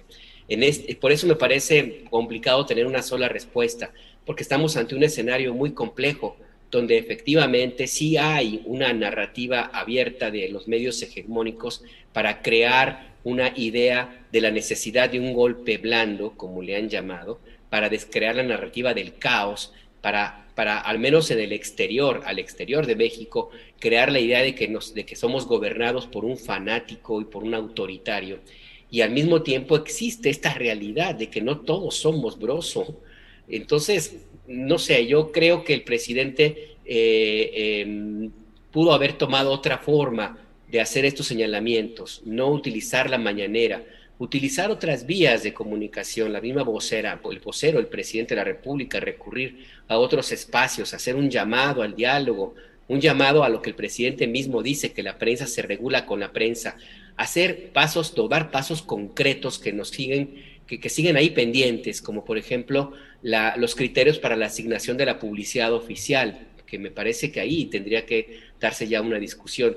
Y también, por supuesto, tendría que haber un ejercicio de autocrítica de todos los medios. Se vale decir, se vale decir de qué lado estás. Lo que no se vale es pues sumarte a esta narrativa que como bien dice Arturo, no sé a dónde nos vaya a llevar. Yo creo que va que la consecuencia de este ejercicio que efectivamente fue mal llevado, la consecuencia de este primer ejercicio, lo, lo único que nos lleva es a profundizar este diálogo de sordos. Y yo no estoy seguro que, que, esta sea la mejor salida para un país con problemas tan, tan complejos, tan, tan urgentes de, de, solución y que, y que desgraciadamente de nuevo, de nuevo, a pesar de este ejercicio inédito que mañana cumple tres años de estar en el gobierno de la República, pues todavía no termina de cuajar y de, y de atender eh, en el terreno y, todo lo que sea necesario para terminar con esa profunda desigualdad que tanto nos duele, Julio. Gracias. Sí, Alberto, gracias. Eh, Juan Becerra Costa, eh, pues ya eh, tres años de que fue electo el ciudadano Andrés Manuel López Obrador como presidente de la República y hoy estamos frente a este hecho de este ejercicio matutino de quién es quién en las falsas noticias. ¿Qué opinas sobre todo esto? Eh, Juan Becerra Costa, por favor. Pues mira, Julio, me parece que las noticias falsas se difunden con mayor velocidad que las que no son y que llegan a más personas. ¿Por qué? Pues mira, además de, de la utilización de los bots, que ya todos los conocemos, hay algo que puede llegar a ser contundente, que es que combinan la manipulación a base de contar medias verdades o de apostar por mentiras estratégicas, pero siempre con una fuerte dosis de emoción.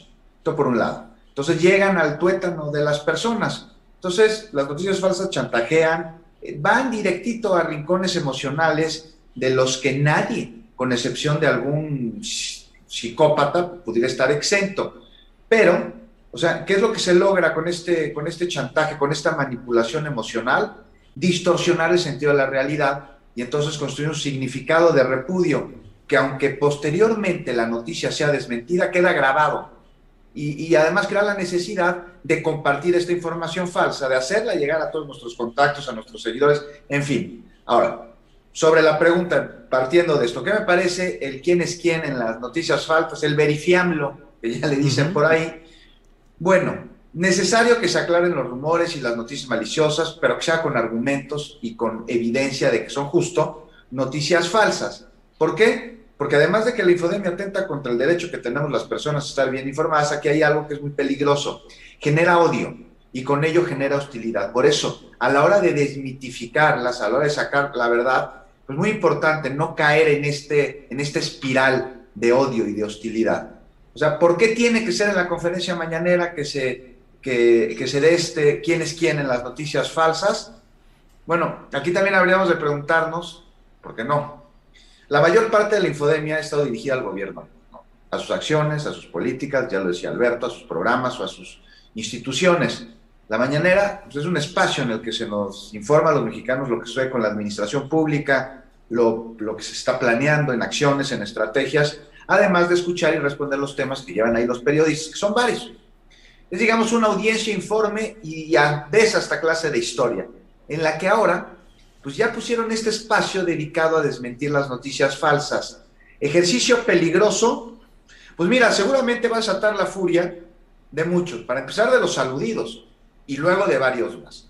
Pero también me parece que se podrían cuidar más de no ser quemados hasta llegar a niveles Carlos Moret de molescos, espero. Eso sí, o sea, seguirían con la cantaleta que es un atentado a la libertad de expresión, este, porque muchos parece que entienden libertad de expresión como libertinaje difamatorio, y, y, no, aquí me parece que nadie les está censurando ni siquiera sus mentiras, solo se está evidenciando como tales cuando suceden. Y aunque Riva Palacio diga que es un intento de acallar a la prensa independiente, que no sé si él representa, qué prensa independiente está representando Riva Palacio, me parece esto que sí es falso, o sea, Acallar sería lo que hicieron los gobiernos priistas y panistas con varios periodistas.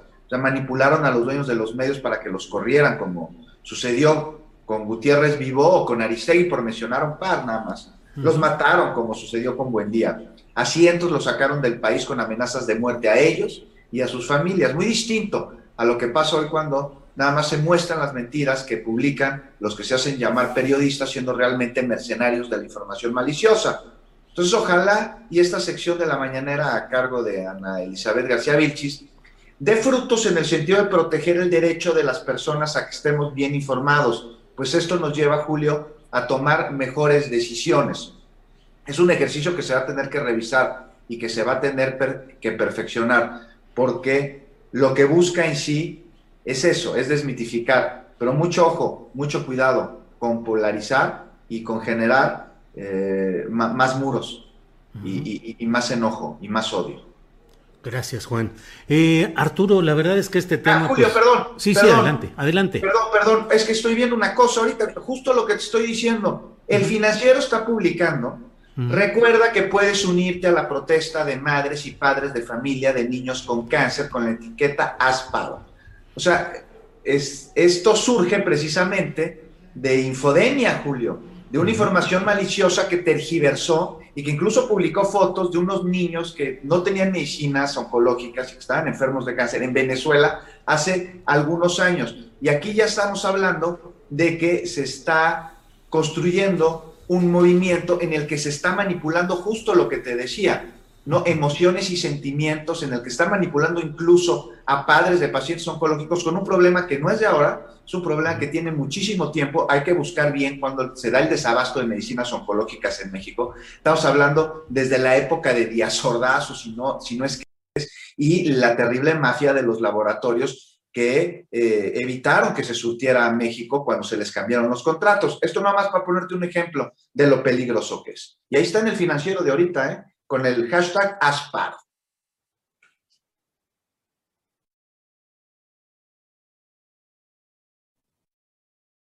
países de Latinoamérica han llevado a confrontaciones muy fuertes en las cuales los grandes consorcios mediáticos, los grandes grupos empresariales se han constituido en los instrumentos para buscar el derrocamiento de gobiernos progresistas. ¿Crees que estamos entrando a esa etapa, Arturo? Yo creo que ya habíamos entrado, Julio, desde que a mí no me parece casualidad que este grupo de intereses que creó Latinos, haya elegido a esos dos personajes para encabezar ese proyecto eh, de propaganda en contra del gobierno de la 4T. A Loret de eh, Mola y a Sí, uno que, representa eh, toda una institución de las noticias, porque fue el conductor estelar de Televisa durante mucho tiempo, y otro que, que representa la cara, su carrera de los programas cómicos, de las telenovelas de, Televisa. Yo creo que esa eh, potencia mediática que, eh, está representada ahí en, en Latinos expresa en la mayor parte de los, de los grandes medios de comunicación, de los medios corporativos, de las televisoras, de la, de la radio. Ese choque ya existe y ese, ese bloque ya jugó incluso en la, en la elección pasada ya jugó un papel fundamental en la, eh, en, la manera como se dieron los, los resultados. Y ahora, eh, pues, le, siguen con... Y además parece que ya encontraron el caminito, que ya perfeccionaron su método. Yo, yo lo veo como una suerte de eh, tanque de guerra que fueron armando a pedazos en el camino, equivocándose, avanzando, y ahora ya tienen muy el, caminito que, eh, que se desarrolla así. Hay un hecho eh, eh, del gobierno, una decisión o un error o una equivocación, o este, se, se toma, se descontextualiza, se inmediatamente pasa a, toda la red de opinadores que, que lo hacen crecer, que lo hacen circular y así ya se, se logra construir toda esta, esta narrativa en cualquier tema que quieran. Algunas de estas eh, narrativas, como en el doloroso caso de los niños enfermos de cáncer, tienen un sustento real, que es el sustento del desabasto de medicamentos, eh, que no puede evadir el, el, gobierno, que no puede negar, que el mismo presidente ha admitido una y otra vez en la, en la mañanera, ¿no? no se puede poner en duda este tema que es real. Eh, y eh, toda esta maquinaria lo que hace es convertir a, los responsables de salud de este gobierno y al mismo gobierno en un ente insensible que olvida, que no atiende, que está dispuesto a dejar morir a los niños, cuando, y, perdemos de vista la otra cara de, la historia, la, cara de las grandes farmacéuticas y su negativa eh, y su control del mercado. Eso funcionaba como casi, casi como un modelo de producción en el que la corrupción era parte del asunto de las, de las medicinas, ¿no? Medicamentos caros a cambio de grandísimas comisiones para eh, los políticos que participaban en, la, eh, en las autorizaciones de, de la adquisición de estos, de estos medicamentos. Entonces, yo creo que ya estamos en esa, eh, eh, eh, en eso que hemos visto ocurrir en otros países de América Latina, lo vimos en, en Brasil y, y, la guerra mediática en contra de Lula emprendida por Globo y, y, los, el resto de los grandes medios brasileños, que, que ahora sí, en el caso brasileño, eh, no le quitó ni una pluma al gallo de Lula, ¿verdad? Porque Lula terminó su mandato con, con 80% de aprobación, con una aprobación más alta que la de Mandela. Eh, eh, y ese, ese hecho llevó a Lula y a los suyos a confiarse, a, pensar en que no tenían que hacer ningún contrapeso a toda la potencia mediática.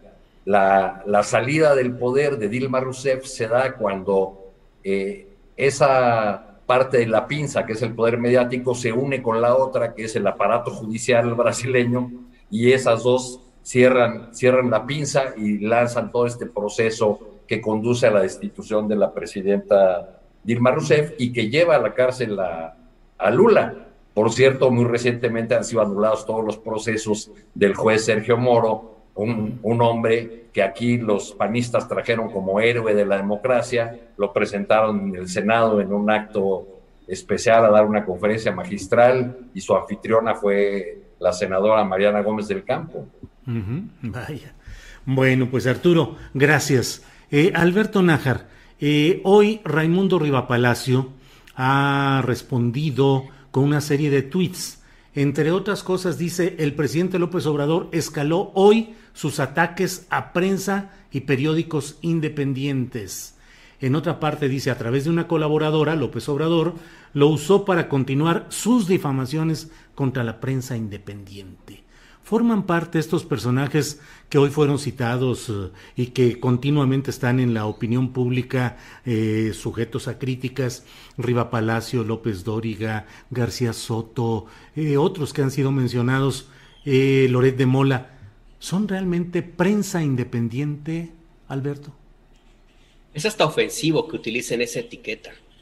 Nada, nada más hay que recordar la lista del el dinero, el subsidio que recibían, los contratos que recibieron algunos de estos personajes a través de empresas creadas para cobrar esos recursos del gobierno, al menos de Enrique Peña Nieto, según se, se dio a conocer muy al inicio de este, de este gobierno. Y es también un poco complicado tú ver que realmente hablamos de prensa independiente cuando pues nada más revisar la historia de los medios de, en los cuales publican y pues uno no deja de, hacer como especie de berrinche, por eso digo que es este eh, ofensivo que se digan independiente, independiente, el Universal que durante muchísimo tiempo fue el medio favorito de Carlos Salinas de Gortari, Independiente, Excelsior, el Excelsior de ahora, que pues ha sido como su propietario, el mismo periódico, un alfil eh, favorito de Marta Sagún en aquellos tiempos del gobierno de, de, Vicente Fox, y sin contar todos los otros medios, por favor, que pues que durante de una u otra forma pues recibieron jugosas ganancias a través de publicidad y otro tipo de, de prebendas de las cuales pues no puedo yo decir mucho porque no tengo pruebas, pero que se sabe en el medio periodístico que ahí están de los medios, ¿no? Entonces a mí me parece que, argumentar que se trata de una agresión al periodismo independiente, me parece ese sí es un despropósito, no como lo que han mencionado, que significa el hecho de que el presidente de la República eh, haya inaugurado esta sección de quién es quién en las falsas noticias. Eh, un despropósito cuando tienes a todos los medios de comunicación hegemónicos unidos en una campaña que tú lo ves un día sí y otro también, que parece que se ponen de acuerdo, a veces hasta con los mismos titulares, con las mismas eh, publicaciones, la misma redacción, independientes como tú en el medio periodístico, y eso lo sabemos, pues eh, está clara la mano que mece la cuna en términos de grandes industrias eh, por ejemplo, la industria farmacéutica, la más reciente, en el tema este de los niños con cáncer, por ejemplo, que yo sí creo que es un problema que tiene que atenderse, pero al mismo tiempo yo creo que existe por ahí algo que tiene que investigarse y que no se investiga por estos medios independientes, o cuando tú ves que cómo se concentran en una especie de nado sincronizado, en mis tiempos le llamaban volar en parvada, cuando eh, hay una respuesta orquestada para criticar al subsecretario de Salud López Gatel cuando menciona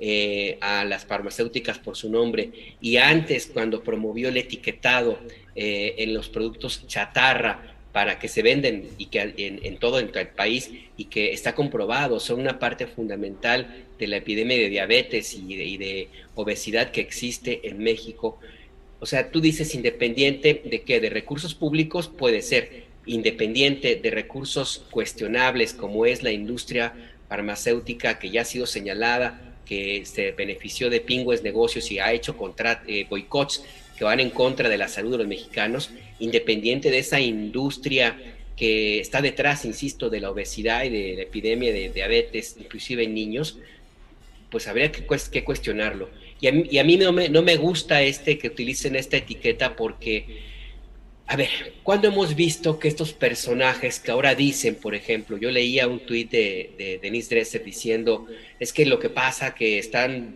criticando el periodismo independiente o Mario Campos o Mario Maldonado diciendo no van a pararnos en nuestras investigaciones periodísticas independientes y que revelan ¿Cuándo han estado esas investigaciones ahí? Yo no las he visto más allá de filtraciones, por ejemplo. Y digo que me molesta que utilicen esta etiqueta porque yo no he visto a estos personajes encumbrados y beneficiados con muchísimos recursos públicos, nada más recordar el yate de López Dóriga, no he visto que digan una sola palabra para hablar en defensa de, cientos de periodistas que están todos los días han sido, han sido víctimas eh, en distintos momentos de agresiones, de cientos que han tenido que exiliarse, de los que han asesinado, de los que viven en condiciones casi miserables. Yo no veo, no veo a estos periodistas independientes hablar de las condiciones precarísimas en las cuales viven muchísimos colegas en los estados, que viven, que les pagan 25 pesos por nota cuando les pagan, a los que les dan una credencial y les dicen tu sueldo va a ser lo que extorsiones, a los que están totalmente en riesgo, que pierden la vida en lugares como la montaña de Guerrero, en Chiapas, en Tamaulipas. No los veo realmente hablando en favor de estos personajes y sí los veo, los veo muy, muy ocupados en utilizar esa etiqueta de periodismo independiente y del riesgo al ejercicio periodístico en México para sí, para ellos, que jamás han estado en riesgo. Lo único que pueden haber estado es perder las prebendas. Entonces, te digo que a mí, a mí me molesta que utilicen esa, esa, esa etiqueta, Julio. Gracias, Alberto Nájar. Eh, Juan Becerra Costa, es el turno de estos consorcios mediáticos y empresariales para emprender una cometida fuerte contra la presidencia de la República rumbo a eh, la revocación de mandato que se busca emprender en 2022 y rumbo a la sucesión presidencial no pudieron argumentar o no pudieron consolidar un bloque programático partidista que les diera los resultados en las elecciones recién pasadas. eh, no fue lo que esperaban y para lo cual invirtieron. ¿Crees que ahora se multiplicará la presencia desde el flanco mediático convertido ya en el brazo operativo de este proyecto político de Frena, de Va por México, de Claudio X? Un brazo armado, Julio. Eh, por ahí decía el lugar común que la pluma es más peligrosa que la espada, ¿no?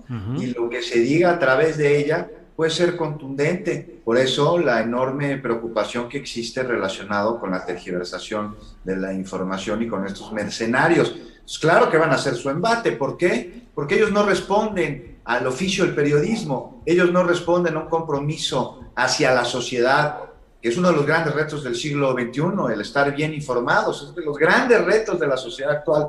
Ellos no responden a eso, ellos responden a otro tipo de intereses, muchos económicos, este, que bueno, pues son los de sus jefes, porque no olvidemos que los dueños de muchos medios masivos de comunicación, tanto impresos como digitales, como televisivos, radiofónicos, pues forman parte de grandes corporaciones que tienen otro tipo de empresas y que se han visto indudablemente afectados ante políticas e iniciativas del gobierno actual que buscan pues revertir esta oleada en la que se privatizaron muchísimos de los recursos de la nación, en las que pues a las grandes empresas no se les cobraba impuestos y si se les llegaba a cobrar, pues se les condonaba, ¿no? Ahí se les perdonaban este, a través de mecanismos que bien valdría la pena estudiar, porque me parece que hubo ahí, pues, salpique, ¿no? A, varios entes,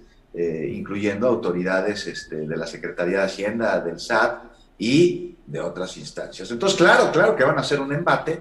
¿Por qué? Porque quieren regresar a los antiguos privilegios, quieren regresar a no pagar impuestos, quieren explotar de manera este, súper onerosa, por ejemplo, los reclusorios, como lo viene haciendo el dueño de una empresa de medios este, como es Olegario Vázquez Aldir, que tiene pues, la operación de uno de los reclusorios privados, este, este, el Ceferso 17 y en Michoacán, y tenemos también a otros intereses en la industria eléctrica, en la industria de hidrocarburos, en fin, Julio, pues es el arma, el brazo armado de estas grandes empresas que parecen haberse quedado pues este, estancadas o que quieren quedarse estancadas en lo que sucedía en administraciones anteriores que tanto le costó a, la nación y que tantos millones de pobres ha dejado y que vemos como consecuencia, por ejemplo, el desmadre que se armó ayer en la sede nacional este, del PRI a través del partido y de unos intereses que parecen no adecuarse a la realidad y a la exigencia de una sociedad.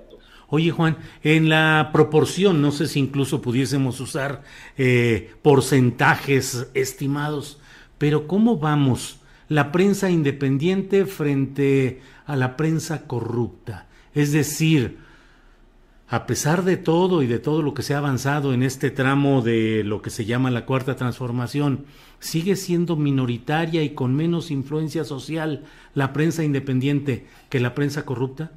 No lo creo, Julio. Yo creo que está ganando una fuerza impresionante. Lo vemos, por ejemplo, a través de ejercicios como este en el que estamos participando ahora, con las audiencias que están generando. A mí me gustaría saber cuáles son las audiencias de los medios llamados tradicionales en sus espacios de análisis y de debate, en los pocos que hay, o incluso en sus noticiarios. ¿Por qué? Pues porque la sociedad actual, la ciudadanía, pues, está harta, cansada de estar escuchando lo mismo, ¿no? Esta lectura permanente de prompter, esta consignación de notas simples y análisis pues muy a modo, mesas de debate en las que todos pues más o menos están, coinciden, coinciden con lo mismo y que se transmiten a través de estos medios que pues, están haciendo un embate contra los cambios que acabamos de mencionar. Y vemos cómo surgen espacios en Internet que a pesar de también sufrir embates como ha sucedido en este, que de repente, pues, sin avisar ni nada, quitan la monetización, este, pues es, es donde ahora nos informamos, es a, donde ahora nosotros buscamos un análisis, no la opinión en sí, sino un análisis de los hechos para entonces poder sobre ello nosotros construir los nuestros. Y los espacios independientes, pues son los que te dan la información pues sin sesgo, ¿no? O, con Digo, sin línea eso es imposible. Aquel, aquella persona que diga, que un ejercicio periodístico puede ser totalmente objetivo, una de dos, o está mintiendo o no sabe el periodismo. Pero si encontramos un análisis auténtico, un análisis honesto. Claro. Juan, pues gracias. Gracias. Arturo Cano, bueno, vamos a pasar a otro tema que me parece también muy interesante. Ayer Carlos Slim salió de una comida privada con el presidente de la República y aun cuando originalmente se había dicho que ese tema lo iba a tocar solamente informativamente el presidente de México, eso dijo la jefa de gobierno Claudia Sheinbaum, pues Carlos Slim salió y dio la información de que él se va a hacer cargo sin costo para el erario de la rehabilitación del tramo de la línea 12 que él, eh, que su grupo Carso construyó.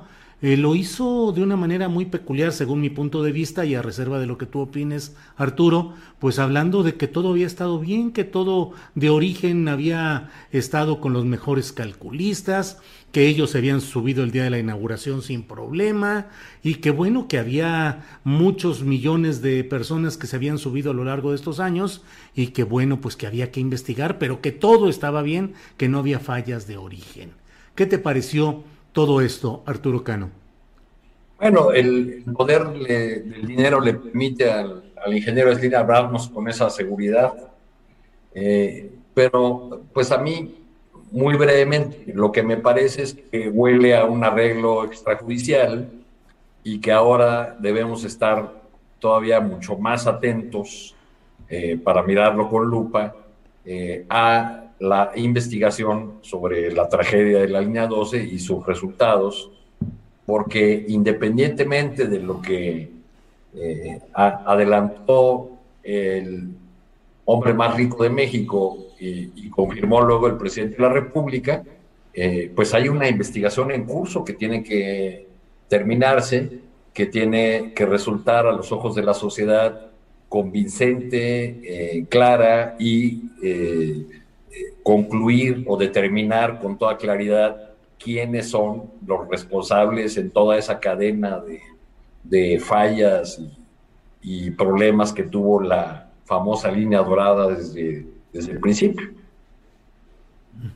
Bien, Arturo, gracias. Alberto Nájar, ¿qué opinas sobre este tema de Slim, la línea 12 y su aparición, eh, pues yo diría, autoexculpatoria? Lo que él hizo estuvo bien, lo que habría hecho también Marcelo Ebrard habría estado bien, porque si de origen no hubo ningún problema, pues no habría ninguna culpa de Ebrard. Y todo esto en una expectativa social de que haya justicia verdadera respecto a la tragedia que costó 26 muertes en un tramo de esta línea dorada. ¿Qué opinas sobre el tema, Alberto Nájar? Pues mira, sí, yo estoy de acuerdo con Arturo. Esto ya huele a un acuerdo eh, no hay que olvidar que el mismo eh, presidente López Obrador ha sido eh, bastante suave en comparación como se puede referir a otros empresarios o a otros personajes de la política. Ha sido bastante suave con la probable responsabilidad de Grupo Carso en este accidente, en esto que ocurrió en la línea 12 del metro.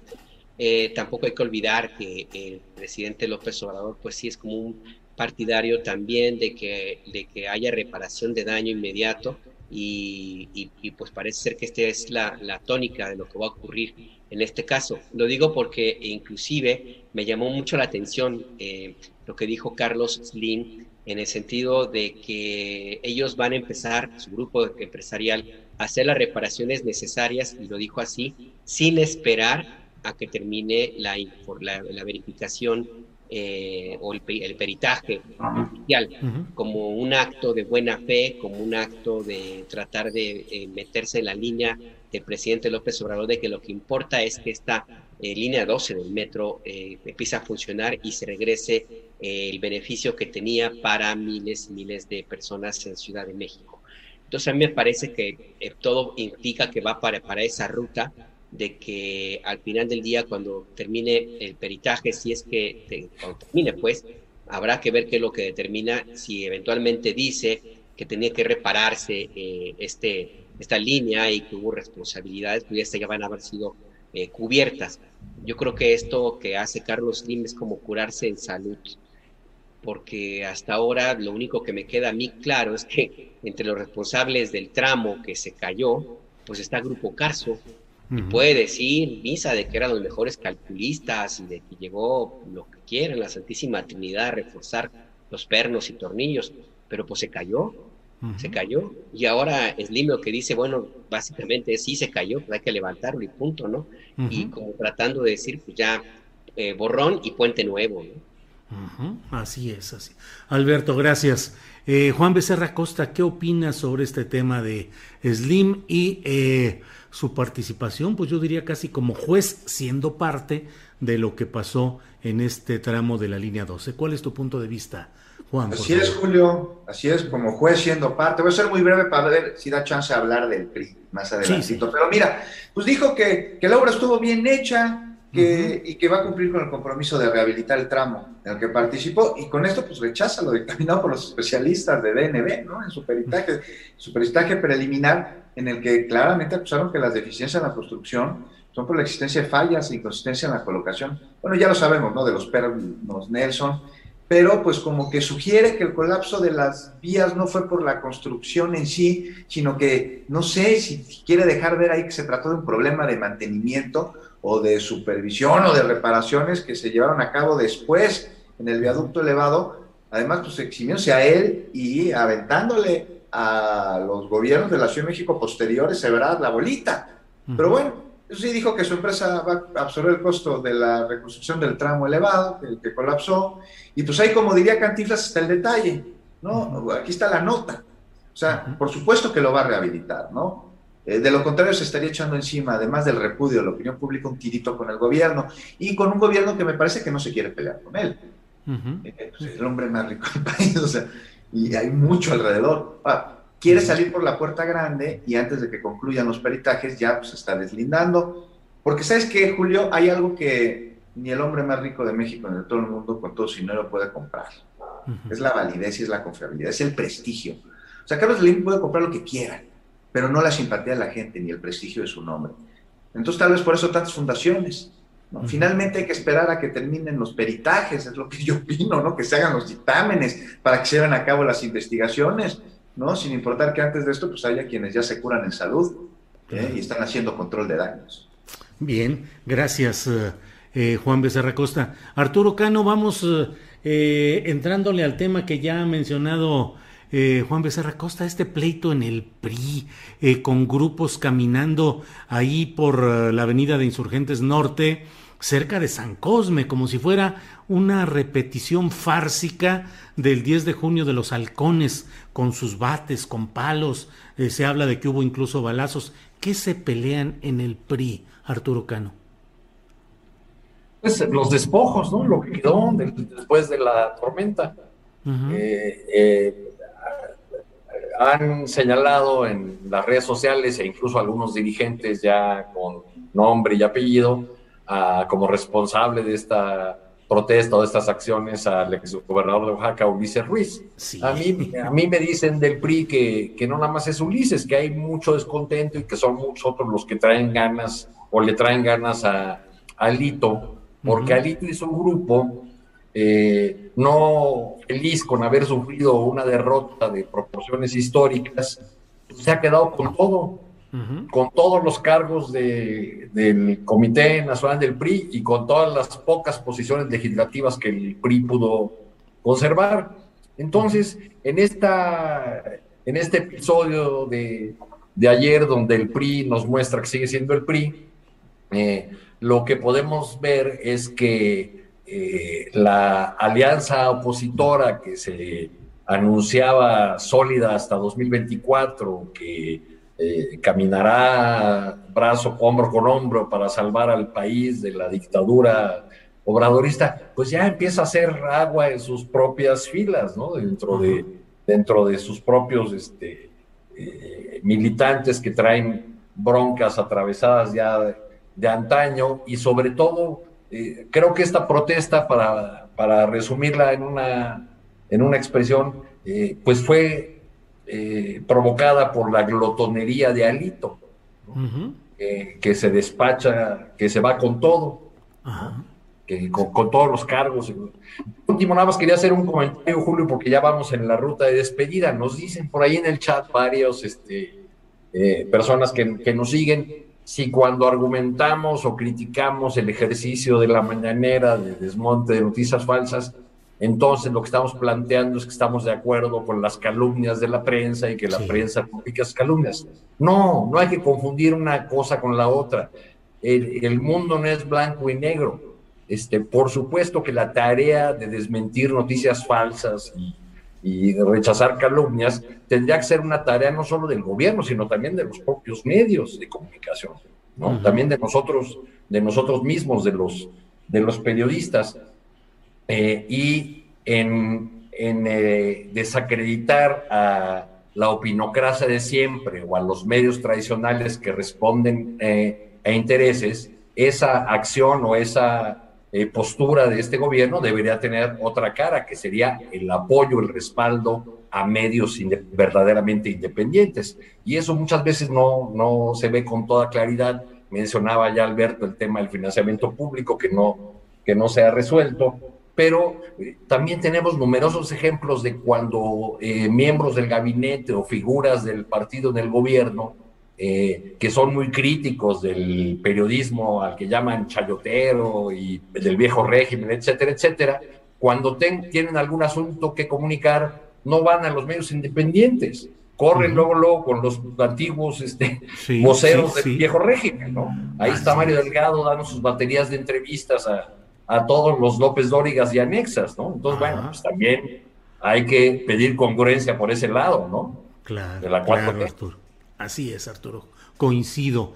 Eh, Alberto Nájar, ¿qué onda con el PRI? Ulises Ruiz convertido en el adalid de la democracia, el hombre que lucha por el cambio democrático de nuestro país, cuando sabemos que fue verdaderamente el verdugo y represor en la Oaxaca que él gobernó, eh, sobre todo en 2006 en la cometida violenta contra la Asamblea Popular de los Pueblos de Oaxaca, la APO. Y del otro lado, eh, eh, un grupo de Alito, el grupo de los Murat eh, y otros personajes que sean, bueno, pues Moreira, Rubén Moreira y su esposa Carolina Villano, que son los grandes ganadores que se han apropiado de todo. ¿Cómo va el pleito y cómo ves toda esta bronca, Alberto Nájar, por favor? Cuando supe de esta campal no pude eh, dejar de recordar esa película épica de charros contra gangsters, ¿no? claro. Así, así de surrealista es esta, esta batalla que ahora se da dentro de lo que queda del Partido Revolucionario Institucional. A mí me, me parece que la respuesta a la pregunta que le hacías a, a Arturo está, sí, como bien decía Arturo Cano, están peleándose los despojos de lo que queda, este, ese, que en su momento fue el partidazo, eh, están también evidentemente de una u otra forma tratando de vengar, creo yo, alguna, algún problema en la asignación de candidaturas, es cierto que se agandallaron, o sea, yo no sé cómo, cómo el PRI, que, tanto presumía Alito, eh, de un partido que estaba cerca de ti, que era como tú, en, sus spots en radio, eh, que, es donde más los, los escuché, y cuando hacen su lista de candidatos, pues son los mismos, ¿no? O sea, era como, como, como cuando platicábamos de que, la, el surrealismo que implicaba que Diego Fernández de Ceballos pretendiera hablarle a los, hablar a los millennials, ¿no? O sea, como para tratar de convencerlos. Pero en el fondo lo que yo veo que existe en esta disputa de, de gángster contra gángsters o de un, en esta disputa de las cañerías, pues, es sí los despojos de lo que queda el PRI, no estoy seguro que sea el presupuesto eh, público que se le asigna al partido, sino esa capacidad que, necesariamente tendrá el dirigente o quien se quede con ese partido de negociar con el presidente López Obrador y su partido con Morena. O sea, lo que está buscando es el derecho a picaporte. Lo que están buscando es tratar de eh, ser ellos el que se quede con ese partido, los que se conviertan en el personaje que puede beneficiarse de lo que resulte para de lo que se resulte de la negociación que haya para construir esa mayoría calificada que tanto se necesita en la Cámara de Diputados y de esa de una u otra manera pues también tratar de mantenerse por lo menos con vida en el escenario político del país. No hay que olvidar que las diferencias de López Obrador hacia el PRI son claras, no habla con tanta dureza como habla de otros partidos políticos y es obvio que lo que están eh, peleando, me parece a mí, con esto cierro, pues es la interlocución con el presidente de la República y las ganancias que de esto pueda, pueda resultar. Julio. Coincido, Alberto, coincido. Bien, gracias, Alberto. Eh, Juan Becerra Costa, pues el tema del cual tú mismo eh, comenzaste a hablar eh, o propusiste para que lo analizáramos en esta parte. ¿Qué, ¿Cómo ves todo este pleito del PRI? Pues, pues dice Alberto que le recordó a Charlos contra gangsters. A mí, ¿sabes qué? Me recordó el episodio de ayer a algún capítulo de Los Relámpagos de Agosto, ¿no? De Jorge Ibargüengoitia. O sea, esa, esa, novela que con mucho humor negro retrata al México por revolucionario. Y así, justo, parecen muchos priistas estar atorados, ¿no? En los 20, los 30, en un partido llamado Partido Nacional Revolucionario, al que luego le cambiaron el nombre, por el Partido de la Revolución Mexicana, y ya luego se volvió institucional. Y pues así, ¿no? Revolucionarios, pero institucionales, los fregadazos de ayer, en un evento de violencia que surge o se escuda pues, en una demanda, ¿no? Alito, a su líder por no dar resultados favorables en las elecciones pasadas. Y pues ya vimos, ya lo decías, ¿no? Y el centricolor ya acusó a este infame exgobernador oaxaqueño, ¿no? A Ulises. Sí, Ulises Ruiz. Ulises Ruiz acusado, bueno, se ha pasmado, se ha... Ya se... ¿no? Sí. ¿Ya mejor? Ya, ya, ya, se, te escucha. Ah, se apagó la señal. Te digo, a, a, Nayeli Gutiérrez de maniobrar, ¿no? De estabilizar a su partido desde hace un par de años. Pero bueno, o sea, más allá de, que, de lo que dijo Ruiz, de que la madrina no fue por RIL, sino política, lo que vemos aquí es un partido que está en absoluta decadencia, Julio. Y esto pues es síntoma de esta decadencia. Este, un partido que a lo largo de los años parecía que no se creaba ni se destruía, sino que históricamente se transformó, tanto que se alió con partidos cuya ideología no solo es diferente a la suya, sino opuesta totalmente. Bueno, esto en el sentido romántico, porque ya lo decíamos aquí la semana pasada, ¿no? La ideología de los partidos, la real, la que opera, no es la de sus estatutos fundacionales, sino la del hueso y el poder, poder por el poder, el cargo, la posición. Y, lo que vimos con, el, con este acto de violencia, con este ataque, es un síntoma de una enfermedad prista añeja, con la que cada vez está metiendo Julio más clavos a su ataúd es un partido que a pesar de ponerse eslogans como, como refresco de cola, ¿no? el nuevo PRI, está imposibilitado en renovarse porque no se adapta, ya lo decíamos hace ratito, a las exigencias de la sociedad actual y va sumando desaciertos hasta en las victorias. Ahí está el caso de Peña Nieto, cuya mayor cualidad fue ser guapo y que le pusieran a su protagonista de telenovela al lado y dio una victoria electoral que enmarcó una gran derrota a través de un sexenio que se convirtió en seis años seguidos del año de Hidalgo porque robaron como lo hicieron nunca antes y no supieron aprovechar el regresar a la presidencia después de dos sexenios panistas verdaderamente catastróficos. O sea, ¿qué hicieron? Darse cuenta que no tenían materia para seguir en el poder y robarse todo lo que pudieran. y ahora lo que no entienden es que su voto duro ya no existe y que dirigentes como, como Alito, como Moreno Cárdenas, a quien se ha acusado de tener una fortuna que no corresponde al tiempo en el que ha ocupado cargos públicos y haber tenido una gestión como gobernador en Campeche que dejó una enorme cantidad de pobres, pues es muestra clara de esta, de esta enorme duda que genera sobre si tiene futuro. Y aquí este es el tema. O sea, es un dinosaurio revolucionario que parecía inmortal y hoy yo lo veo en proceso de extinción por un meteorito que ellos mismos crearon a través de décadas de cinismo y de soberbia. ¿no? Desde que reprimieron brutalmente a todo el que se atreviera a cuestionar su, incapacidad para la democracia, años después construyeron desigualdades terribles sociales, al clara y abiertamente abandonar en el 88 su compromiso con las grandes mayorías para beneficiar a unos poquitos. Y la, te digo, la gran decepción para todo su todavía ingenua caballada en el sexenio Peña Nieto y los escándalos de corrupción, la Casa Blanca, Yochinapa, eh, Tlatlaya, la estafa maestra. Estamos pues, Julio, ante la extinción de un dinosaurio. Nada más ojo, porque este dinosaurio se podrá extinguir, pero va a dejar descendencia. Eso no hay que olvidarlo tiene el PRI hijos, tiene nietos y tiene hasta bisnietos. ¿Y sabes qué? Están en todos lados. Eh, así es, están en todos lados. Juan Becerra Costa, gracias. Son las 3 de la tarde con 5 minutos, así es que estamos ya por cerrar esta mesa de periodistas, pero a lo mejor nos alcanza para relajarnos un poquito y que no nos vayamos con tanta, em, eh, una situación tan tan ruda y tan cruda de lo que es la política, entremos un poquito a un ambiente más relajado, hablando, aunque sea brevemente, de Silvano Aureoles en el banquillo afuera de Palacio Nacional. ¿Cómo viste el tema, Arturo Cano? Bueno, Silvano eh, pretende con esta jugada del banquillo encarecer la persecución de la que será objeto, en mi opinión. Porque eh, si habla uno con personas informadas de Michoacán, pues todo el mundo eh, confirma lo que, lo que vemos en el, eh, en el diario registro de la prensa, que es que con Silvano se fueron al cielo las cifras, los índices de homicidios y muchos otros delitos, y cómo año con año las cosas se fueron, se fueron empeorando. Yo creo que, que el, el todavía gobernador quise ser del PRD, aunque llamó a votar por MIT.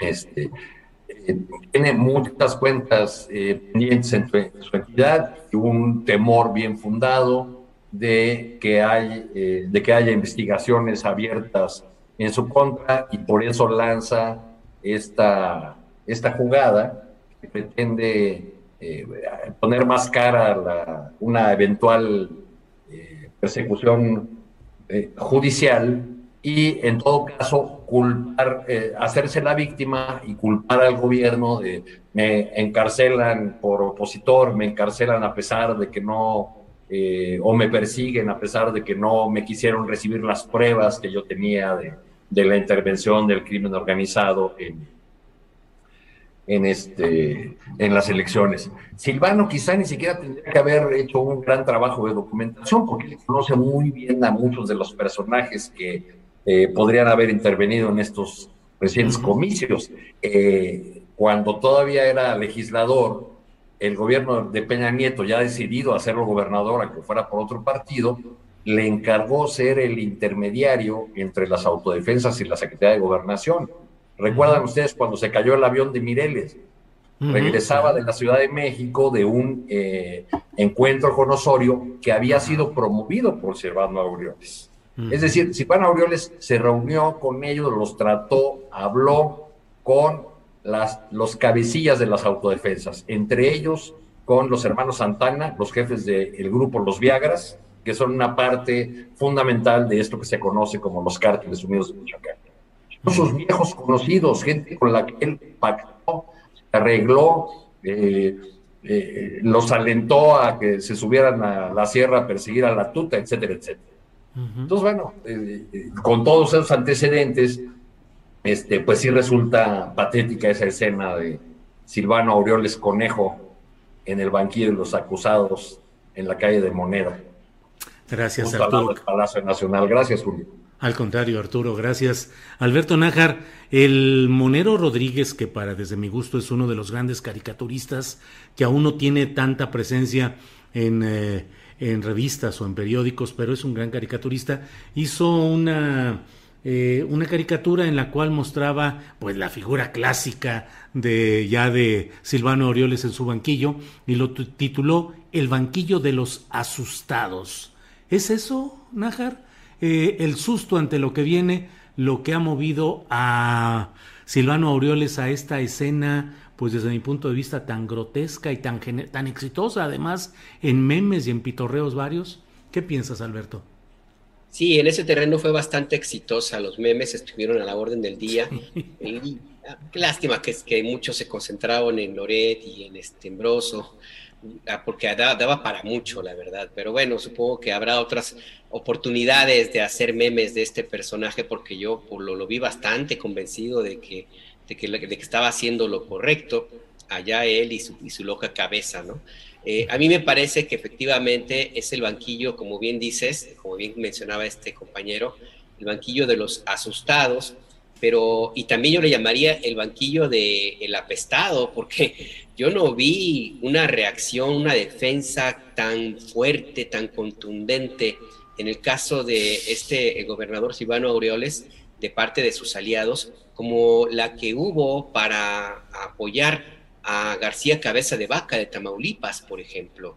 Eh, yo no vi una, un apoyo así fuerte en redes sociales ni pronunciamientos tan, tan, tan enojados ni con tanta contundencia como el otro caso. Me lo, que le dieron, lo que le dieron a vaca le negaron a conejo. Qué barbaridad. en la zoología opositora. En la zoología opositora, en, ahí justo donde algún tiempo fue un canal en la, época prehispánica donde llegaban los animales para los y el alimento, pues, para, para el Tlatuani en, en, su momento. Entonces, pues sí, a mí me parece que Silvano Aureoles está sintiendo eh, no solamente el riesgo de una investigación por la actuación que tuvo como, como gobernador de, de Michoacán, las consecuencias de esa administración, sino también creo que ya empieza a sentir la soledad de sus aliados y quienes con pragmáticamente con la mano en la cintura le están diciendo pues que te vaya bien, que te rasques con tus propias uñas y si quieres otro banquito te llevamos también un paraguas. eso me parece así como el resumen muy, muy patético de, esta, de, de, un personaje que, ya hay que recordarlo, era bastante, bastante soberbio, bastante dado a los excesos, bastante dado a la prepotencia. Y nada más hay que recordar cómo tumbó de un banquillo, ojo, a un maestro que estaba protestando en la El karma lo persigue. En la aguililla. En la aguililla, en la aguililla, me choca, sí, sí. Gracias, Alberto. Juan Becerra Costa, pues te toca cerrar esta mesa, como siempre, muy interesante, informada, puntual y también con sentido del humor, como el que nos permite asomarnos al tema de Silvano Aureoles y su banquillo. ¿Qué opinas sobre esto, eh, por favor, Juan Becerra Costa? Que vaya que sí está asustado en el banco de los asustados y como dice Alberto, patético este circo que se aventó, ¿no? Yo, teniendo una relación tan cercana con Latinus y con sus pasquines con patas, pelucas y narices de payaso, no entiendo cómo no se asesoró en montajes, ¿no? Para hacerlo un poquito menos patético. Pero a ver, a mí de entrada me parece que se equivocó de puerta. O sea, si tiene algo que denunciar en materia electoral, ahí está el tribunal. En materia penal, ahí está la fiscalía. Le tocar la puerta al presidente con un cartapacios ahí sentado en este banquito de los asustados de plástico para tener un asunto que debe resolverse en otra instancia, forma parte de ese malentendido, ¿no? Sobre una figura presidencial omnipotente en los tres poderes. No es un ejemplo de que de cómo le meten la madre al presidente porque hay baches o porque unos policías municipales reprimieron una manifestación, entonces vienen aquí y bloquean el centro histórico, pues cuando tendrían que ir a las instancias correspondientes. Y pues esto es algo que Aureoles tendría que saberlo, ¿no? Hay competencias, todavía es titular de un poder, del Ejecutivo del Estado de Michoacán, o acaso él se pone a recibir documentos para iniciar una investigación le da curso a las diligencias, ¿no? ¿no? Y de ser así, pues con razón está tan preocupantemente de la patada a su estado. Ahora, si Aureoles tiene pruebas de las acusaciones que en un tono pues, ya de sujeto a ser interdictado, soltó la semana pasada, no entiendo qué está esperando para acudir justo a las instancias correspondientes, denunciar, presentar pruebas. O sea, lo que está haciendo ahorita mismo, me parece, es está preparando de manera poco ortodoxa una estrategia de defensa ante lo que se le viene. O sea, es el gobernador, vamos por partes, el gobernador con mayor rechazo en el país. Estamos hablando de que más, de, más que Cuauhtémoc Blanco, o sea, más que García Cabeza de Vaca, solo el 9.6% de los michoacanos lo aprueban según un estudio que acabo de, de, leer. O sea, y, su gobierno está señalado de operar con programas y recursos públicos a favor del candidato del equipo este, por Michoacán, por, por Carlos Herrera, ¿no? O sea, Agredió, ya lo recordaba Alberto recientemente, un maestro que puso una pancarta pidiendo justo el cese a la violencia. Está señalado por tener vínculos con grupos delincuenciales en un estado que se ha desatado una lucha por, por el control del Estado entre, pues ya lo, lo, lo, decía Arturo, entre los Viagras, el cartel Jalisco Nueva Generación, Cárteles Unidos. Y aquí al parecer, pues Aurelio se ha jugado un juego peligroso, de brincar de un bando a otro. Y, y, y, lo que sugiere esto en parte, no se acuerdan del video difundido hace pues, que tres años por el líder de los Viagras, ¿no? en el que decía que Silvano pues, pues, pues, este, le daba dinero para obtener votos y para este, garantizar la tranquilidad del Estado. En fin, mira, Aureoles quiso armar su circo ayer y me parece que le salió el tiro por la culata. Ahora, a ver, a esperar qué sucede con él, eh, a ver qué será. Seguramente lo que será es el último gobernador del PRD en la historia de nuestro país. Eso sí, eso sí, Juan Becerra Costa. Pues Juan, muchas gracias. Eh, Arturo Cano, muchas gracias por esta mesa de periodismo del miércoles 30 de junio. Gracias como siempre, Arturo. Muchas gracias, Julio. Gracias, Alberto, Juan y a todos los que nos acompañaron. Gracias. Alberto Najar, buenas tardes y gracias.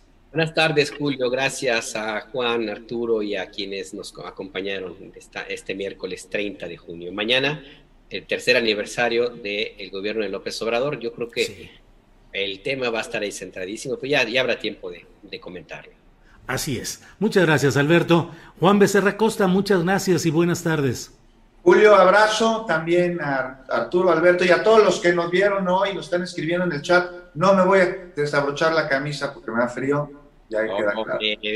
El público lo pide, Juan. El público lo pide, ¿qué quieres? A uno le da frío, ya estoy grande. bueno, gracias a los tres, gracias, buenas tardes y hasta la próxima. Gracias. Bueno, pues esta ha sido la mesa de periodismo de este miércoles 30 de junio. No se vaya porque tenemos todavía resumen, aportación de mm, las noticias más relevantes de estas horas con nuestra compañera Adriana Buentello. Pero antes de ir con ella, déjeme darle las gracias a varias de las personas que nos han enviado aportaciones para este programa desmonetizado desde el principio. Creo que fue en el minuto 16 o 17, cuando hablábamos con el periodista Jorge Meléndez Preciado sobre las, eh, eh, la novedad en la mañanera de este programa de quién es quién en las noticias falsas. Pero bueno, gracias a Rafael Gómez Nieto, a Amelia Gamio, a Luis Edmundo Garrido Sánchez, a Héctor Domínguez y en particular a Guillermina Anitúa o Anitua, Anitua Bris, que nos ha enviado. Reciba mi apoyo con inmenso cariño, señor Julio, señora Ángeles. Muchas gracias, muchas gracias, Guillermina, porque realmente nos. Eh, muchas gracias por su aportación y tenemos desde luego otro tipo de aportaciones que igualmente agradecemos. Pero antes de ello, vamos con mi compañera Adriana Buentello. Adriana, ¿qué tenemos por ahí en las noticias relevantes pendientes, por favor? Julio, pues para dar un contexto más amplio de lo que estaban platicando en la mesa, de lo que está sucediendo en el PRI, ayer Julio, pues tú ya dabas cuenta precisamente de este enfrentamiento en el que eh, desafortunadamente pues resultaron heridas varias personas tras una manifestación en el Comité Ejecutivo Nacional del PRI aquí en la Ciudad de México un grupo de militantes encabezado por el exgobernador Ulises Ruiz y también Ayeli eh, Gutiérrez exigen la renuncia del presidente eh, de, este partido, Alejandro Moreno. Esto tras el mal desempeño, de acuerdo con ellos, del partido en estas últimas elecciones. Y se congregaron precisamente en este punto y en estos hechos, ambos grupos, pues se acusan de haber usado eh, grupos de choque. El eh, presidente del PRI, Alejandro Moreno, hace unas horas eh, puso un video en su cuenta de Twitter en el que dijo que un comando armado, bajo las órdenes de Ulises Ruiz y Nayeli Gutiérrez, tienen secuestrado al CEN del PRI para atacar, así puso, sin piedad, a militantes priistas. Además, también Julio acabezó al cabecilla de este grupo de ser un infiltrado de Morena. Escuchemos. La tarde de ayer se suscitaron hechos lamentables y sumamente reprobables.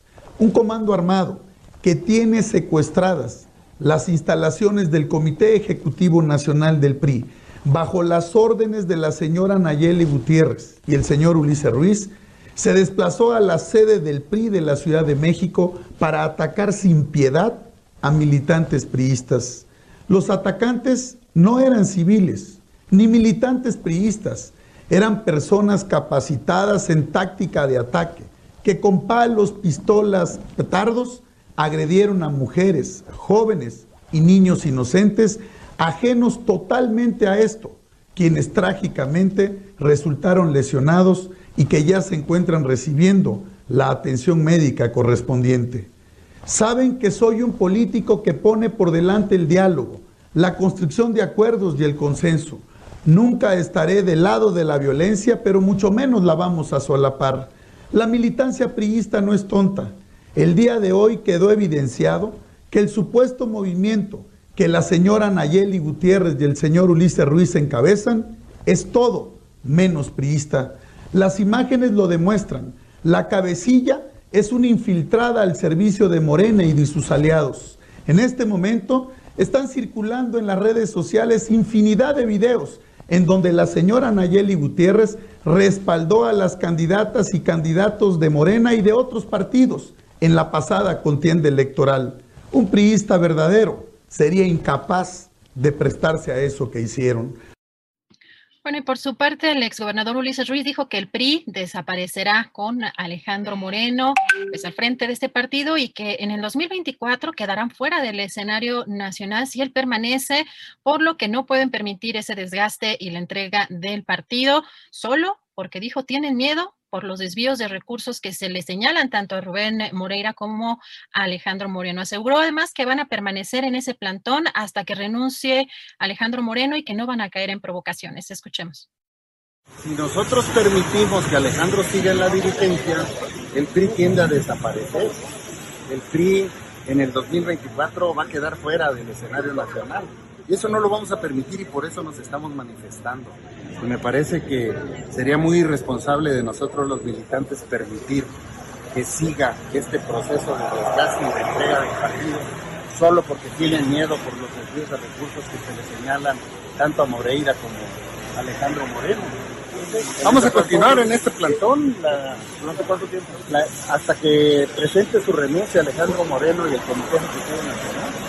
Esa es la exigencia y por eso estamos aquí. Y no, vamos a caer en actos de, provocación, no vamos a responder de ninguna manera a las agresiones que pudieran tenerlo. Los conocemos muy bien, conozco muy bien los estilos de cada uno de ellos y no nos van a amedrentar, no nos van a asustar, estamos en nuestro derecho, somos militantes del partido y está más que probado mi postura, no solo eh, en, en este plantón, sino antes de las elecciones, en el proceso interno del PRI, en el que pusieron candados para no darme la oportunidad de participar.